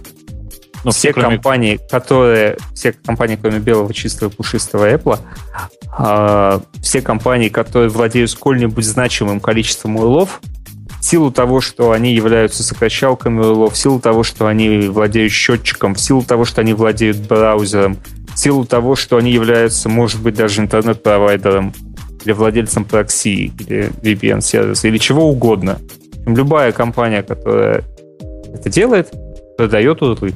Это такой их мелкий, маленький свечной заводик, мелкий гешефт. Слушай, но они не все продают, они многие ну, значит, не, занимаются ну, Многие просто сдают, обменяют, да. да, ну по-разному. Ну, в общем, эти урлы, которые становятся известны в интернете таким компаниям, они обязательно становятся известны более широкому кругу лиц. А в конечном итоге там они становятся известны фактически всему интернету. Так ну, что ну, да, и security через obscurity нету. Не надо себя убеждать в том, что если ты придумал сейчас URL, про который никто не знает, то про него никто никогда знать не будет. Будет? Это досадно. А вот еще одна досада последней недели. Говорят, что Яндекс забил на FreeBSD, на наше практически почти все, и перешел на богомерзкий Linux вместе с Рамблером. Так скоординированно взяли и перешли. Ну, это я, я знаю, откуда вообще взялась эта история. Это есть такой ЖЖ-слоник в домене lovejournal.com, в котором, значит, в очередной раз начали обсуждать, что Рамблер переезжает с FreeBSD на Linux, наконец-то.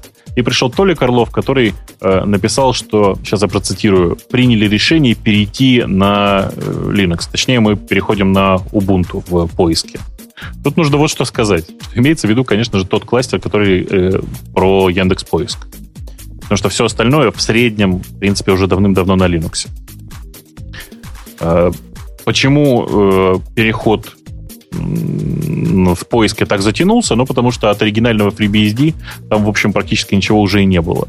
Э, я помню времена, когда от FreeBSD там вообще ничего не было. То есть там был свой task scheduler, memory, memory scheduler, IO scheduler, там все было свое самописное. Больше того, там даже драйвера для Ethernet были свои. Погоди, а, ваш Толик Орлов, Орлов говорит, что FreeBSD не угодило тем, что с виртуализацией плохо. На кой не, фиг не. вам виртуализация? Нет, там, там история не такая. Там просто э, при прочих равных, да, э, у FreeBSD действительно очень плохо, даже не с виртуализацией, с готовыми тулзами для виртуализации.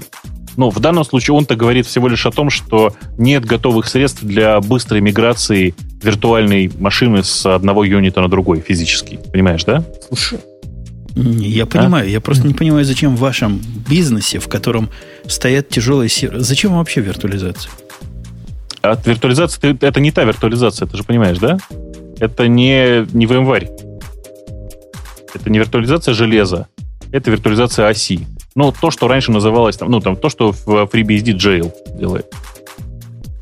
Э, это виртуализация немножко на другом уровне. Зачем это нужно? Нужно это для того, чтобы э, для того, чтобы аккуратно работать с не знаю, с физическими устройствами. Ну, то есть есть типовая, типовая ситуация. Ты... Нам нужно, да, нам нужно взять и перенести, еще раз повторюсь, одну виртуальную машину, точнее, одну, один функционал вот с этого узла вот на этот. Понимаешь, да?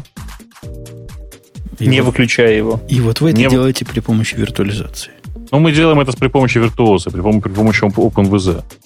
Там есть просто VZ Migrate, который просто мигрирует, не глядя один узел на... Ну, то есть, как это сказать, виртуальную машину с одного физического узла на другой, без остановки процессов. Он все это соспендит, э, останавливает, переносит на другую машину и там запускает. Представляешь? Крутизна. А FreeBSD у вас с этим плохо. Вы не потянули это сделать во но, FreeBSD. Не-не-не. Мы можем это сделать сами. Но глобального смысла а в этом зачем? нет. Да. Ну и во FreeBSD нас... на самом деле много есть других проблем. Во-первых, ну, она все-таки не ну. Linux. Она, она старая. У нее старый компилятор.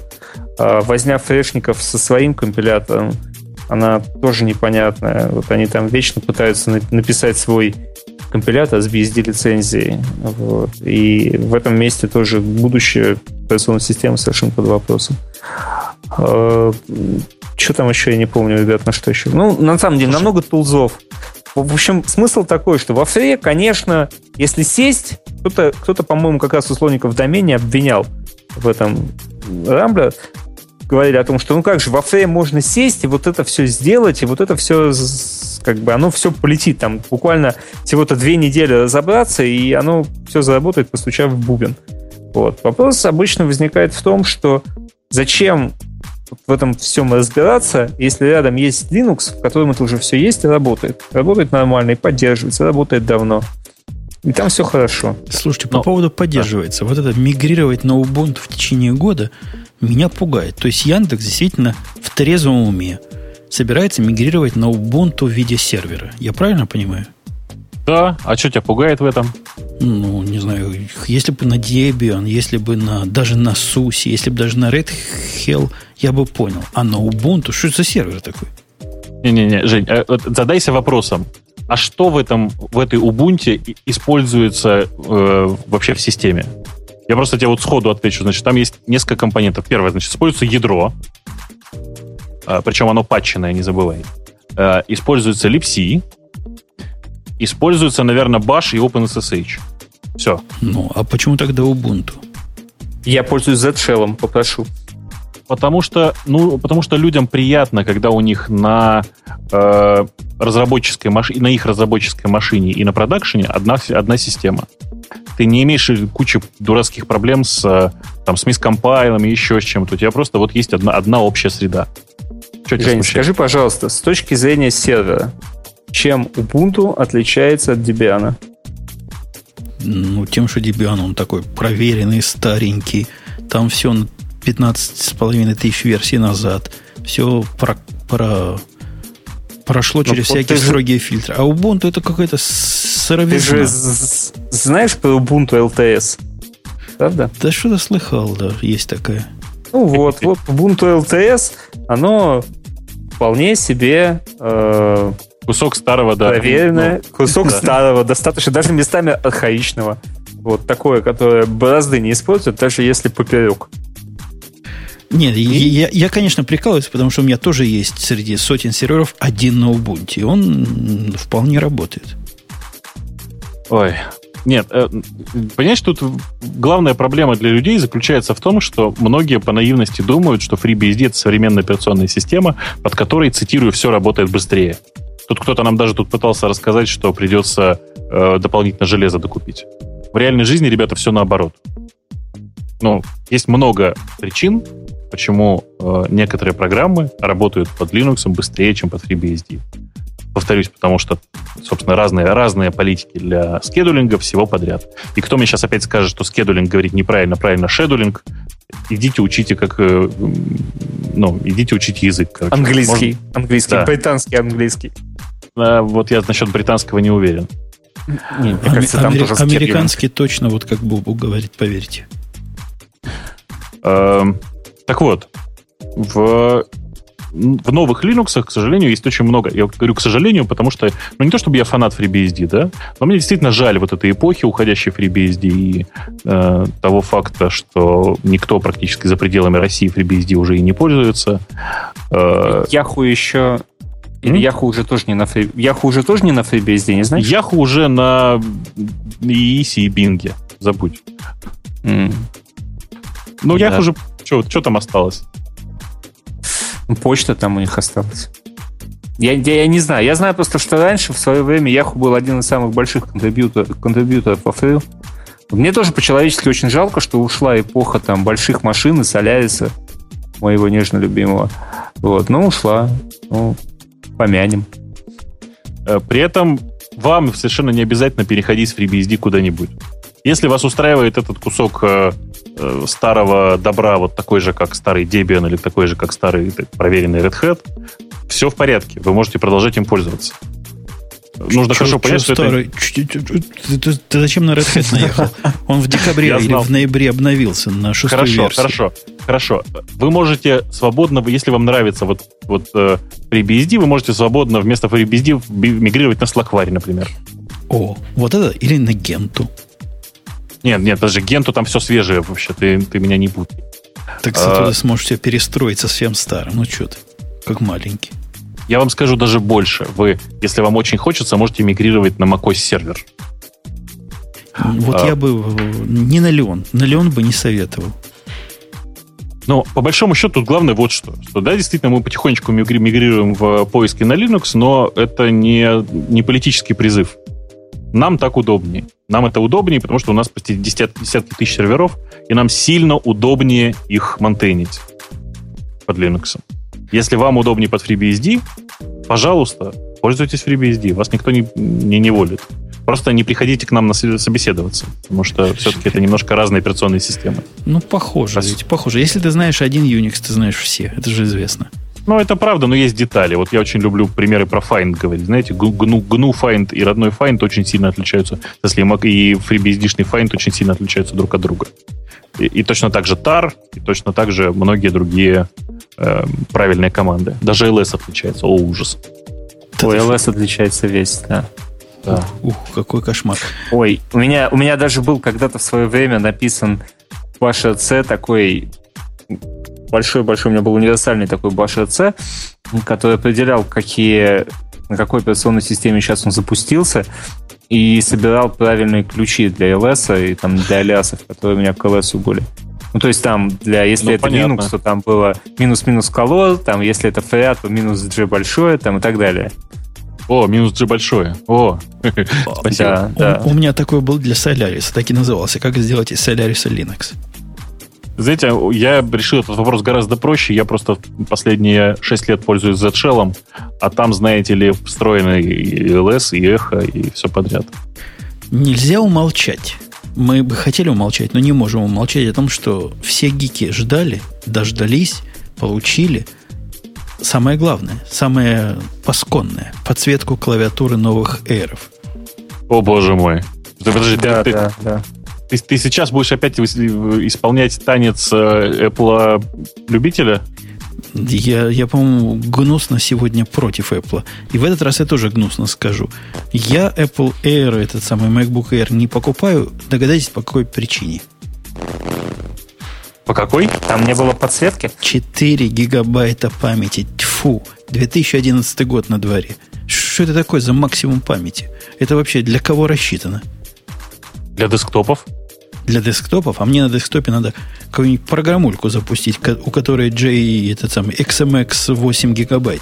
Как, как я запущу на этом десктопе такую программульку? Слушайте, точно, да как я два инстанса Emacs это запущу? Один 2 гигабайта, второй 2 гигабайта, и все. Все, и выходи следующий. Я ожидал, что хотя бы 8 будет в самой дорогой конфигурации, собирался купить.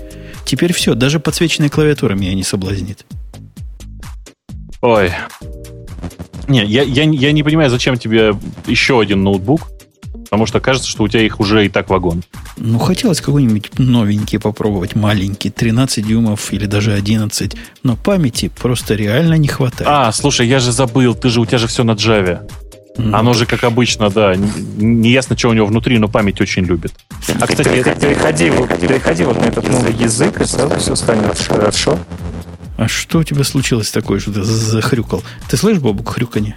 Слышу. Мне кажется, тебе надо перезапустить скайп. Я перезапущу скайп. Ага, Давай, перезапускай. мы тебя ждем. Да, я, я тебя... Ты, ты, ты меня пингани как перезапустишь. Короче говоря, или длиннее говоря, э, MacBook Air, во-первых, i... Какие они? i5, i7 теперь? Что там у них внутрях?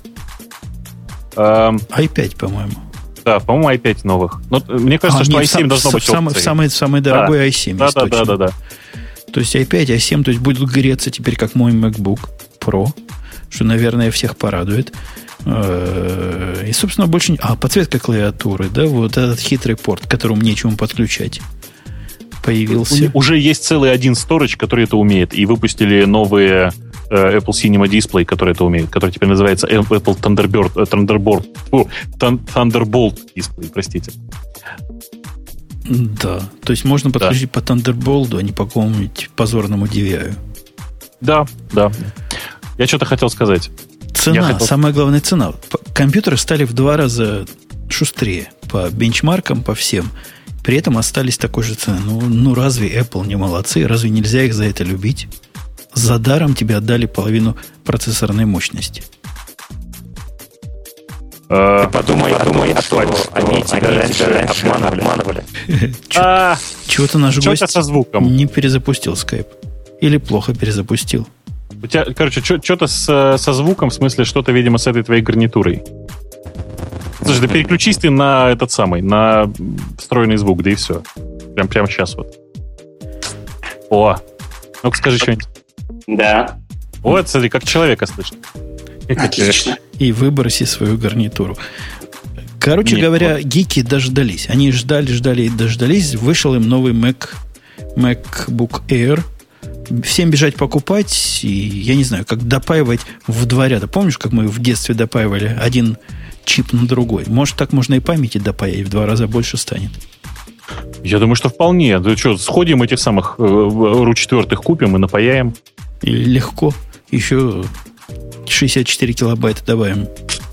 Как да, за конечно. ничего делать.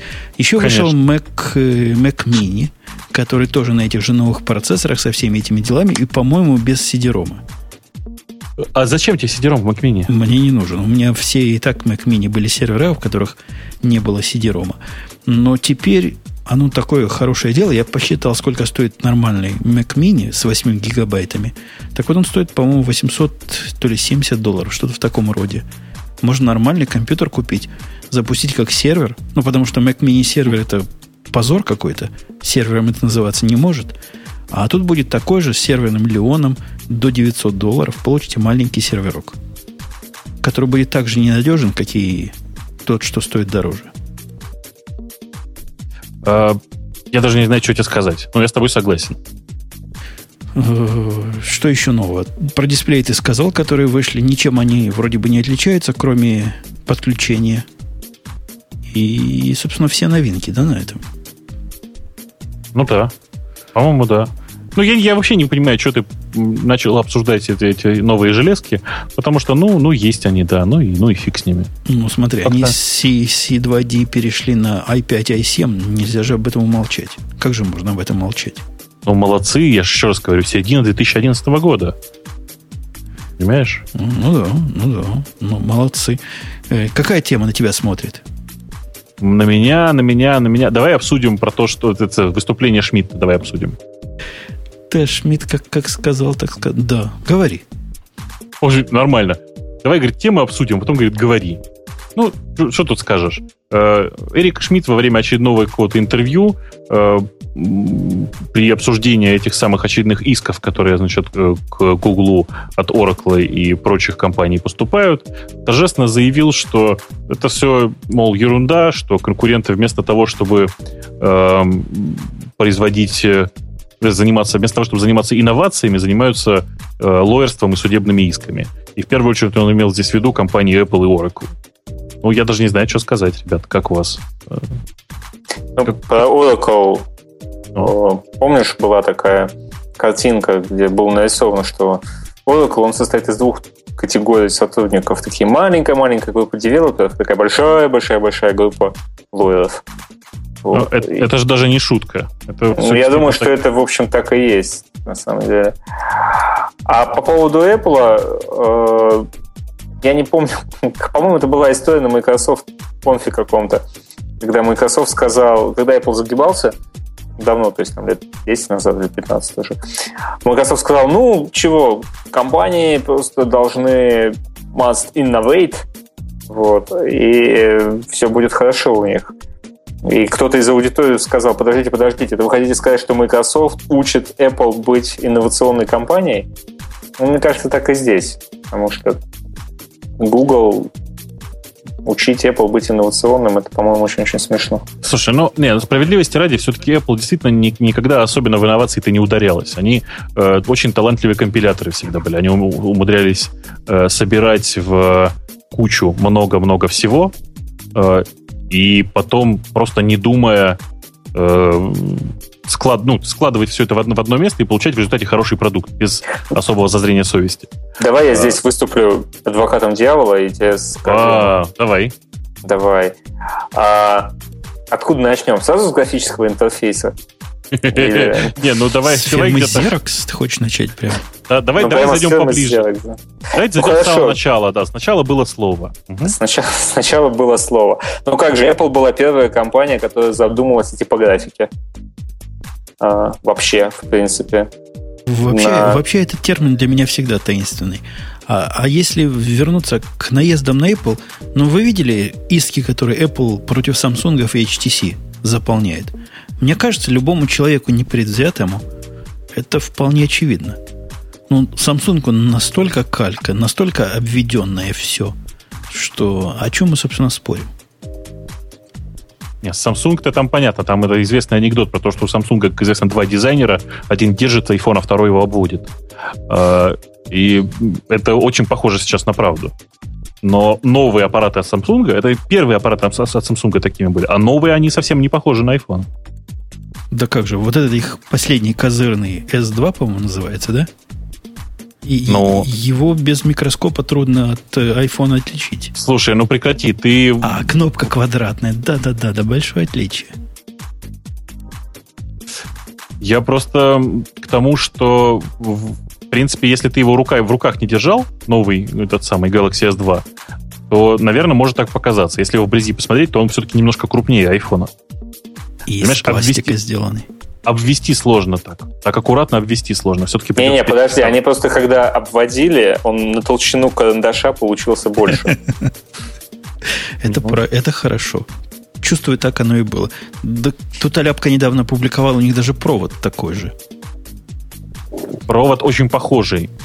Это я тоже, я, я тебе еще в тот момент, когда Galaxy Tab рассказывал, показывал, я как раз говорил, что провод, даже провод внешне неотличим от черного провода для айфона. Это правда. И у лошадей наши лица. Типа того. Но э, это же не повод для того, чтобы говорить, что другие компании, кроме Гугла, не занимаются инновациями, или кроме Apple, да? Вообще такое понятие, как инновации, в последнее время, оно очень сильно переоценено. Потому что с этой точки зрения вообще люди давно перестали заниматься инновациями, потому что производят, в конце концов, в основном друг друга. У тебя сын на тебя похож? Да. Ну, а где инновации? Ну, ты что? Точно. Почему а, он не а похож он на молодой, Он молодой. Вот тебе Но... инновация. Не-не, подожди, это не надо. Вот это не надо, он еще не зрелый. Это не инновация, это нанотехнология. Да, кроме с инновациями только нанотехнологии могут поспорить. Я, я тут согласен. Ну вот. Нет, нанотехнолог... с нанотехнологий все началось. Мы все знаем процесс, э, как, как процесс зачатия выглядит. Там такие нанотехнологии, что мама не горюй. Э, вот. Ну, Google, Google-то мы понять можем. На Google сейчас плотно наезжает Oracle. Понятно, он меньше, чем от миллиарда не слезет с Google. Я так думаю, в лучшем случае там будет миллиардом дело закончиться. Видимо, есть за что. Э, видимо, есть, есть за что, и я думаю, что там миллиардом дело не обойдется, потому что... Вы же слышали свежую историю про Apple и HTC, да? Про то, что, э, собственно говоря, в, в этом самом в комиссии США по международной торговле э, такие согласились, что HTC виновата и будет выплачивать Apple денежку за Android, за их Android-телефоны. Ну и правильно. HTC что за фирма такая? Она и должна платить. С таким названием фирма должна всем платить. Нам с тобой тоже должна платить. Э, да. Я, я, давай запатентуем чего-нибудь. Давай запатентуем телефон, на котором может проигрываться радио Ти. Легко. Легко. Обязательно запатентуем. Э, тем у нас вообще миллион еще остался, но времени у нас не осталось совсем. Я даже не уверен, есть ли у нас время и желание трогать темы наших слушателей. Я думаю, что мы сегодня обойдемся без тем слушателей, тем более, что мы э, толком и наши-то не успели покрыть. Скажи, пожалуйста, а мы успели в свое время обсудить сервис, который называется... Гугловский, кстати, сервис, который называется What Do You Love? Нет? Я первый раз слышу о таком. Значит, значит внимание, набирай, пожалуйста, по буквам W, D, Y, L, .com. Это сервис, который разработан компанией Google, если вы не в курсе. Хороший сервис, если бы не название. Потому что, конечно же, я, ну, я не могу. Я, я каждый раз читаю вдул.ком и понимаю, что... Понимаешь, Подожди, что, откры, что открылась такая страничка, типа как в Яндексе, только лучше. Ну, ты там набери чего-нибудь, напиши, например, умпутун. Давай, умпутун. Написал. Вот, я тоже написал. Давайте все во вдул.ком напишем решеточку умпутун. Ну, просто умпутун. Открыла всякое такое. Я даже не понимаю, чего она мне показывает. Она тебе показала все, что она нашла про умпутуна. Представляешь? Вот, например, она предлагает найти патенты по Умпутуна. Это, видимо, касается как раз телефонов. Но там все еще no results were found. Оно, Find с- Умпутун сразу, сразу график показало моей популярности, которая вдруг упала, а потом вдруг начала расти звездообразно за последние 12 месяцев. Что со мной случилось? Не знаю, но почему-то по слову Умпутун она тебя нашла где-то на проспекте Мира. Я не знаю, что она там такое нашла. Сейчас пойду на Google карты посмотрю, честное слово. Жена сказала, что в Одноклассниках есть уже два Умпутуна. И один пишет Умпутун из Лос-Анджелеса про себя. Из Лос-Анджелеса. Ну, чтобы не путать с Умпутуном из Чикаго. Женя, зайди на карты Гугла, поищи Умпутун. Прямо сейчас. Надо, думаешь, да? Да, зайди, посмотри. Я лучше, я лучше обойдусь.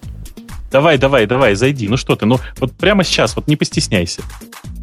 На карты Гугла заходится как Яндекс Мэп, а потом пишешь Умпутун. Не, google.com slash maps зайди. А, я понял. Давай. С. Да. Мэпс. Мэпс написал. Пс. Сам напиши там Умпутун в поиск. И все, всю правду скажет. Да, он такой Просто же. всю правду матку, как есть. Он сказал, а ты имел в виду Уптуна? А, Нет. Ты знаешь, это, наверное, у тебя неправильный. Да Ты зайди на, вот, я не знаю, наверное, на русский Google, Google Maps. на Google, да, на, Google, на русский, что ли, Google Maps. Может быть, у него разные индексы для русского и английского этих самых. Давай поищем. Здесь. Найдет, не найдет. Найдет, не найдет. Не, ну, он нашел, на самом деле. У меня он находит одну точку. Я тебе могу скриншот сделать, хочешь? В Москве. У меня нашел одну точку в Москве. Называется да, посмотришь? Микеф Медиа какая-то. Вот это, кстати, понимаешь, вот мне кажется, это тонкая оптимизация, Женя. Даже телефончик кажется- есть. Звоните, дорогие слушатели. 495 782 72 56. Причем на проспекте Мира, где-то в районе ВДНХ ты находишься. Да, Женя, ты просто на ВДНХ. Ты, выстав, ты на выставке достижений народного хозяйства. Тебя там, э, ну там, Там да. боков выставляют обычно оплодотворителей знатных. Женя, ну ты же у нас можешь иногда. Ну, есть прям, как есть скажешь, еще порох, да, к- как же. На улице Малома, на, угл- на углу проспекта Мира и улицы Маломосковской. Представляешь?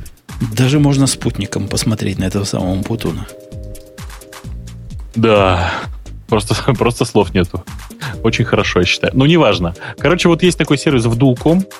Очень прикольно. Google официально его запустила. Видите, написано там from Google. И Google подтверждает, что он реально from Google. Не просто так. Где бы я еще нашел Умпутуна в Москве? Ну что, прикольный сервис. Понят, непонятно, что показывает, но ну, красиво в виде таких картиночек. Я даже спорить не буду. Офигенно. Просто офигенно. То есть Там просто реально... Причем ради интереса, знаете, там можно что написать? Там можно еще секс написать. Вот, вот do you love? Пишите секс. Он такой трогательный, он так исправляет. Твоя любимая, кстати, Саша Грей теперь есть в Google Плюсе. Но у нее нет ни одного видео в профайле. Народ ты возмущается. Знаешь, ты знаешь, она же больше не снимается в видео. Ну, что-нибудь из исторического. Из классики что-нибудь. Ай, господи. Боже мой, я сделал вот do you love sex, а мне теперь стыдно. За, закрой немедленно, пока не подошли взрослые.